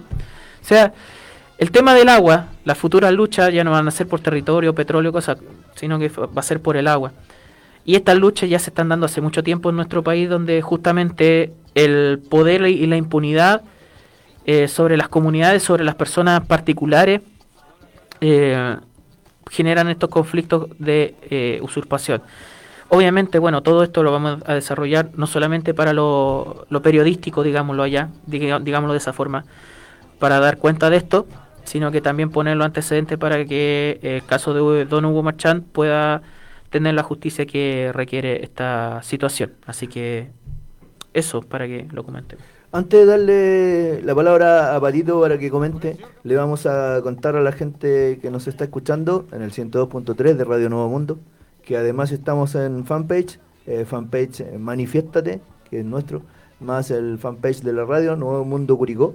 Eh, dentro de, la gente que nos está viendo, un saludo gigante a Pamela San Martín, a Jorge Vitar, a la Gaby, Gaby Gabriela. Eh, Jorge Vitar dice, grandes verdades, los políticos de derecha roban y el único que va a ir preso es Jaime Morpis y todos los demás libres, como si nada. Eh, la Gaby dice, en la montaña de Teno es lo mismo con los nuevos cuicos que hacen sus chalet, Chaleces. eh, chaleces, claro. De- desvían el agua sin permiso a, A sus su- terrenos. a sus terrenos. Esto es medio piti, no, no leo muy bien. Esto afecta directamente a los adultos mayores que tienen aún siembras y animales. pues, sí, el- es el asunto que hemos dicho, sobre todo del mundo rural. Lo esencial en, en el mundo rural es el agua. Y la primera tradición, tanto que hablan de las tradiciones del mundo rural y todo, la primera tradición del mundo rural es poder seguir viviendo en el campo. Y cuando vemos estas cuestiones, cuando vemos esta intervención, donde le vas quitando y matando la forma de subsistencia de estas comunidades, le estás matando su forma de vida. Y la estás obligando o forzando a que abandonen el campo justamente para quedar a disposición de las parcelaciones, de los intereses forestales, o en este caso, de que el consumo de agua ilegal termine eh, constituyendo un nuevo monocultivo de palto en una zona altamente vulnerada y vulnerable a la escasez hídrica. El secano costero de la región del Maule, bueno, de todo el país y muchos territorios a lo largo del país, en la costa, en los valles interiores, en la precordillera, eh, están prácticamente dependiendo pendiendo de un hilo de lo que es eh, la disponibilidad de agua en, en su entorno, para consumo humano y también para consumo animal o de los pequeños crianceros, porque aquí hay una diferencia brutal entre, entre lo que es la exitosa, comillas, agricultura de exportación que defiende este gobierno y que defiende el modelo neoliberal, a la situación en la que está la agricultura familiar campesina y donde, por ejemplo, todo este territorio del secano costero es fundamental para la soberanía alimentaria, por ejemplo, para las legumbres. No puede ser que en un país como Chile tengamos que importar los porotos, importar los garbanzos o las lentejas desde el extranjero para alimentar a nuestro pueblo, mientras la pequeña agricultura familiar campesina tiene que estar peleándose por el agua frente a eh, poderes, digámoslo, un poco más eh, eh, usurpadores, forestales, propietarios, que por ejemplo el agua robada, aparte de matar ecosistemas, termina convirtiéndose simplemente en monocultivo de palto que afectan al- a los territorios. Así que bueno, esta es la situación, una de tantas quizá que vamos a, a- poner en, en tema. Eh, obviamente estamos disponibles como medio para poder hacer todo todas las averiguaciones y, dar el apoyo de difusión a, a estas cosas. Eh, un abrazo gigante al caballero que te... A don Hugo Marchand. Que te consigo una entrevista, don Hugo Marchand. Desde acá las mejores vibras y obviamente si de algo servimos, Pato Parra, ahí estamos, ¿cierto? Bueno, eh, este medio y sobre todo este programa en sí está para eso y está para ellos. ¿eh? Nacemos como eso. No nos interesa no solo tener a grandes estadistas ni tener a grandes políticos de este país. Nosotros creemos que, como siempre hemos dicho, la política se rescata desde la, ciudadanía. Y este programa está abierto para nuestra gente, para la gente invisible, para los que no tienen voz, para que acá sí tengan, la- tengan la voz y su problema te- tenga que hacer una repercusión. Yo quería hacer un simple hincapié para que la gente que escuchó las cuñas, porque el caballero habla de 20 mili- eh, 200 milímetros la cañería. Para que la gente... El diámetro. El diámetro. Pero eso significa 20 centímetros. Entonces, hasta para cualquier persona inexperta o que tenga cero conocimiento, 20 milímetros, 20 centímetros, no, 20 centímetros así, compañero. El diámetro. El, una hoja prácticamente del 20. ancho. Imagínate cuánta cantidad de agua ¿Cuánta cantidad absorbe. de agua se roba, claro? Se, se, se va por ese tubo y después eso. Sí, sí, ahí con, una, con un tubo de de 5 centímetros, de 10 centímetros, sí, 5 o 10 centímetros, absorbes y sobrepasas la cantidad de 3 metros cúbicos por segundo. Sí, 3 litros en el fondo. 3 litros por segundo, que la, la unidad de medida ahí es, Claro. es distinta. ¿ok? Entonces, eso es así tan, tan descarado el robo. Es así tan descarado el robo. Y como dice Gaby, bueno, como lo hemos tomado anteriormente, y como habíamos conversado también con un caballero que de Amontallete, ¿no? También ahí roban agua.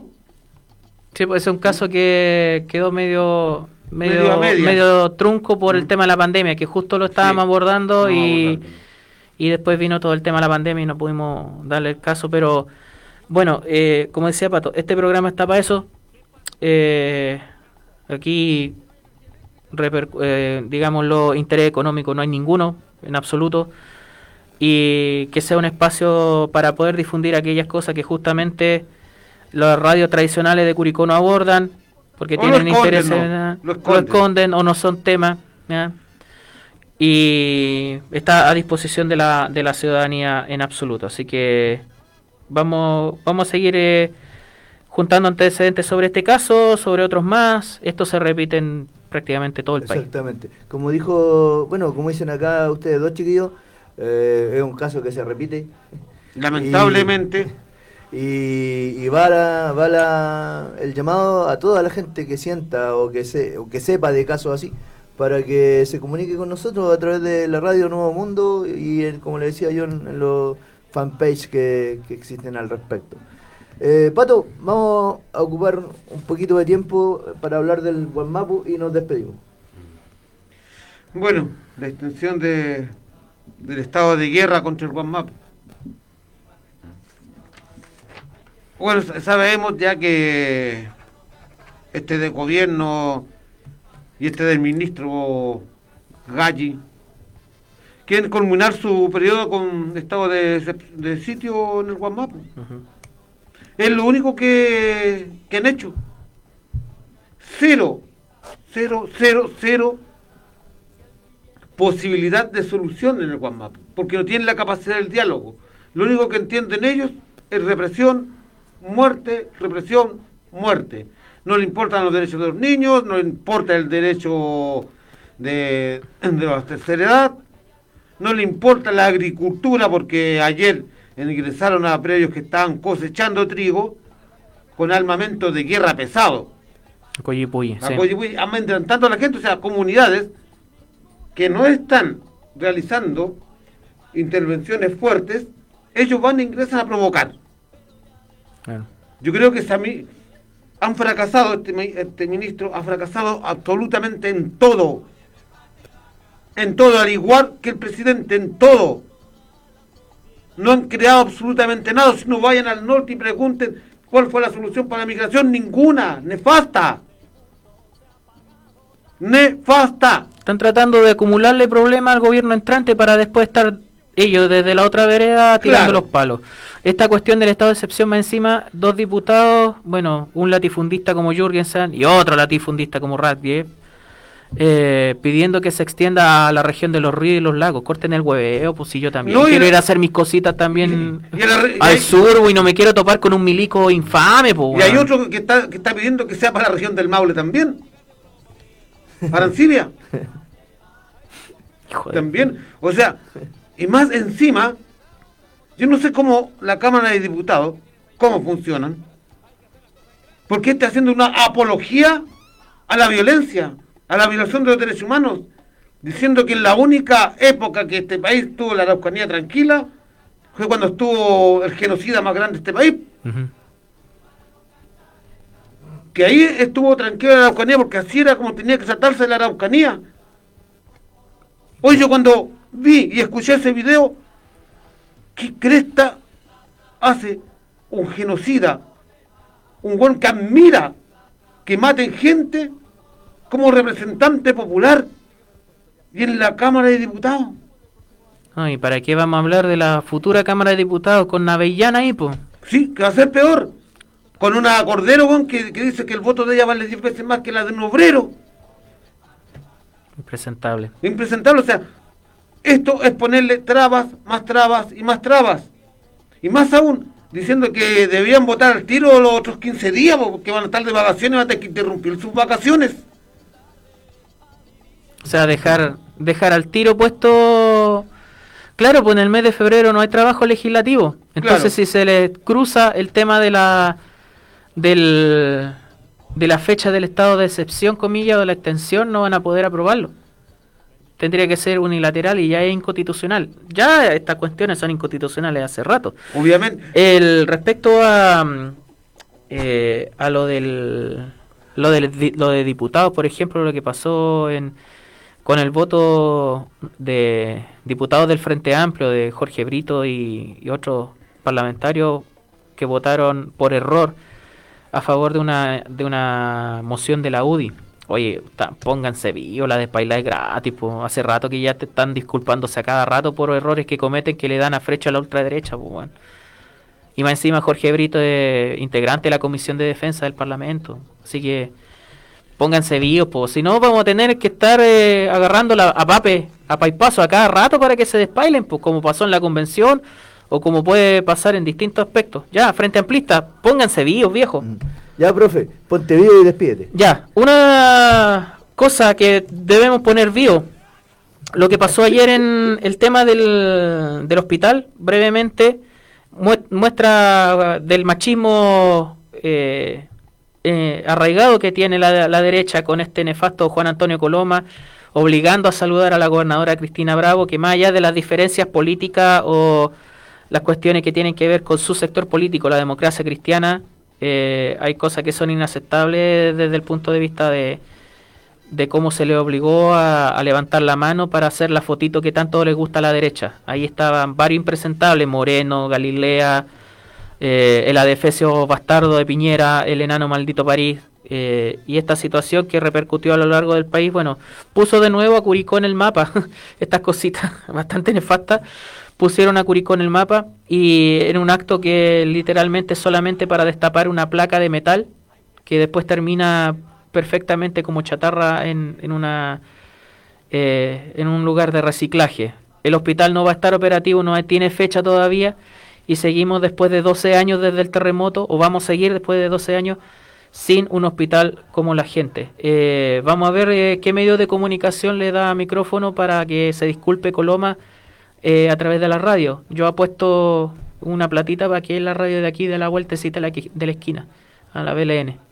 Así que eh, inaceptable lo que lo que hizo Coloma, las disculpas o las excusas peor y bueno, es una muestra en realidad de lo que de lo que es la mentalidad latifundista de nuestro territorio. Chay, chaito, nos vemos el próximo sábado. Pato. Bueno, con relación a lo mismo que decía el profe, y eso ya deja de ser machismo. Eso se llama autoritarismo. Uh -huh. no, no, no, no, no enredemos la situación, ¿cachai? ¿Y por qué? Sí, sí. ¿Por qué? ¿Por qué la gobernadora no quería levantar mucho la mano? Porque ella quería saber cuándo se inauguraba el hospital de Curicó. El hospital para la provincia de Curicó, ella fue a eso. No fue a destapar una placa. Y obviamente el, el animal ba, ba, bastardo no tiene fecha. ¿Mm? Así que nos vemos. Aguante, seguimos fuertes. Eh, una gran fundación se está formando.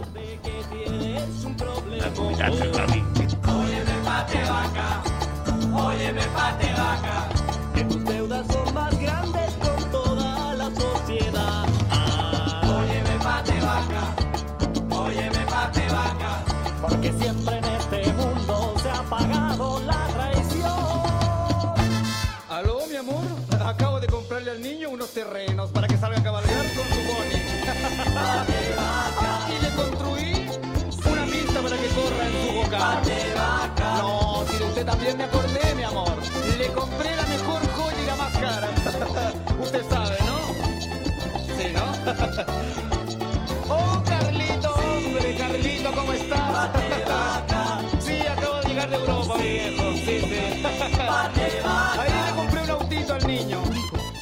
102.3 Nuevo Mundo, solo la verdad. En el 102.3 de la frecuencia modulada de Curicó, Nuevo Mundo, te indicamos la hora. 12 horas, un minuto. Esta es la red de emisoras de Nuevo Mundo a lo largo de todo Chile. Iquique, Tocopilla, Antofagasta, Diego de Almagro, Copiapó, Vallenar, Ovalle, Los Molles, San Antonio, Santiago, Buin, Lo Espejo, Graneros, Las Cabras, Rengo, en San Fernando, Antivero y Camelia, Curicó, Constitución, Lota, Arauco, Los Álamos, Victoria, Temuco, Lanco, Valdivia, Frutillar, Río Negro, Puerto Montt, Ancud, Castro y Punta Arenas. Esta es la red de emisoras Nuevo Mundo. Solo la verdad.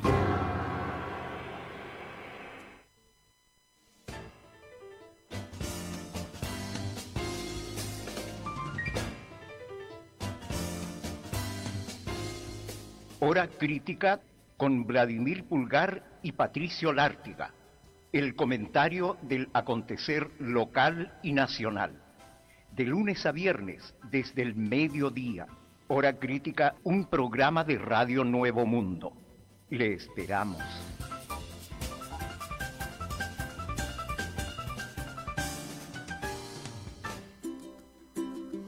Amigos de Radio Nuevo Mundo de Curicó, 102.3 de la frecuencia modulada. Les invitamos para que cada sábado de 13.30 a 15.30 horas disfruten de los mejores tangos, boleros y recuerdos de siempre en La Ruta del Recuerdo. Su amigo Carlos Guillermo Bravo les llevará en el tiempo para recorrer aquellas historias que quedan en nuestra mente y en nuestro corazón. No se olviden, La Ruta del Recuerdo todos los sábados de 13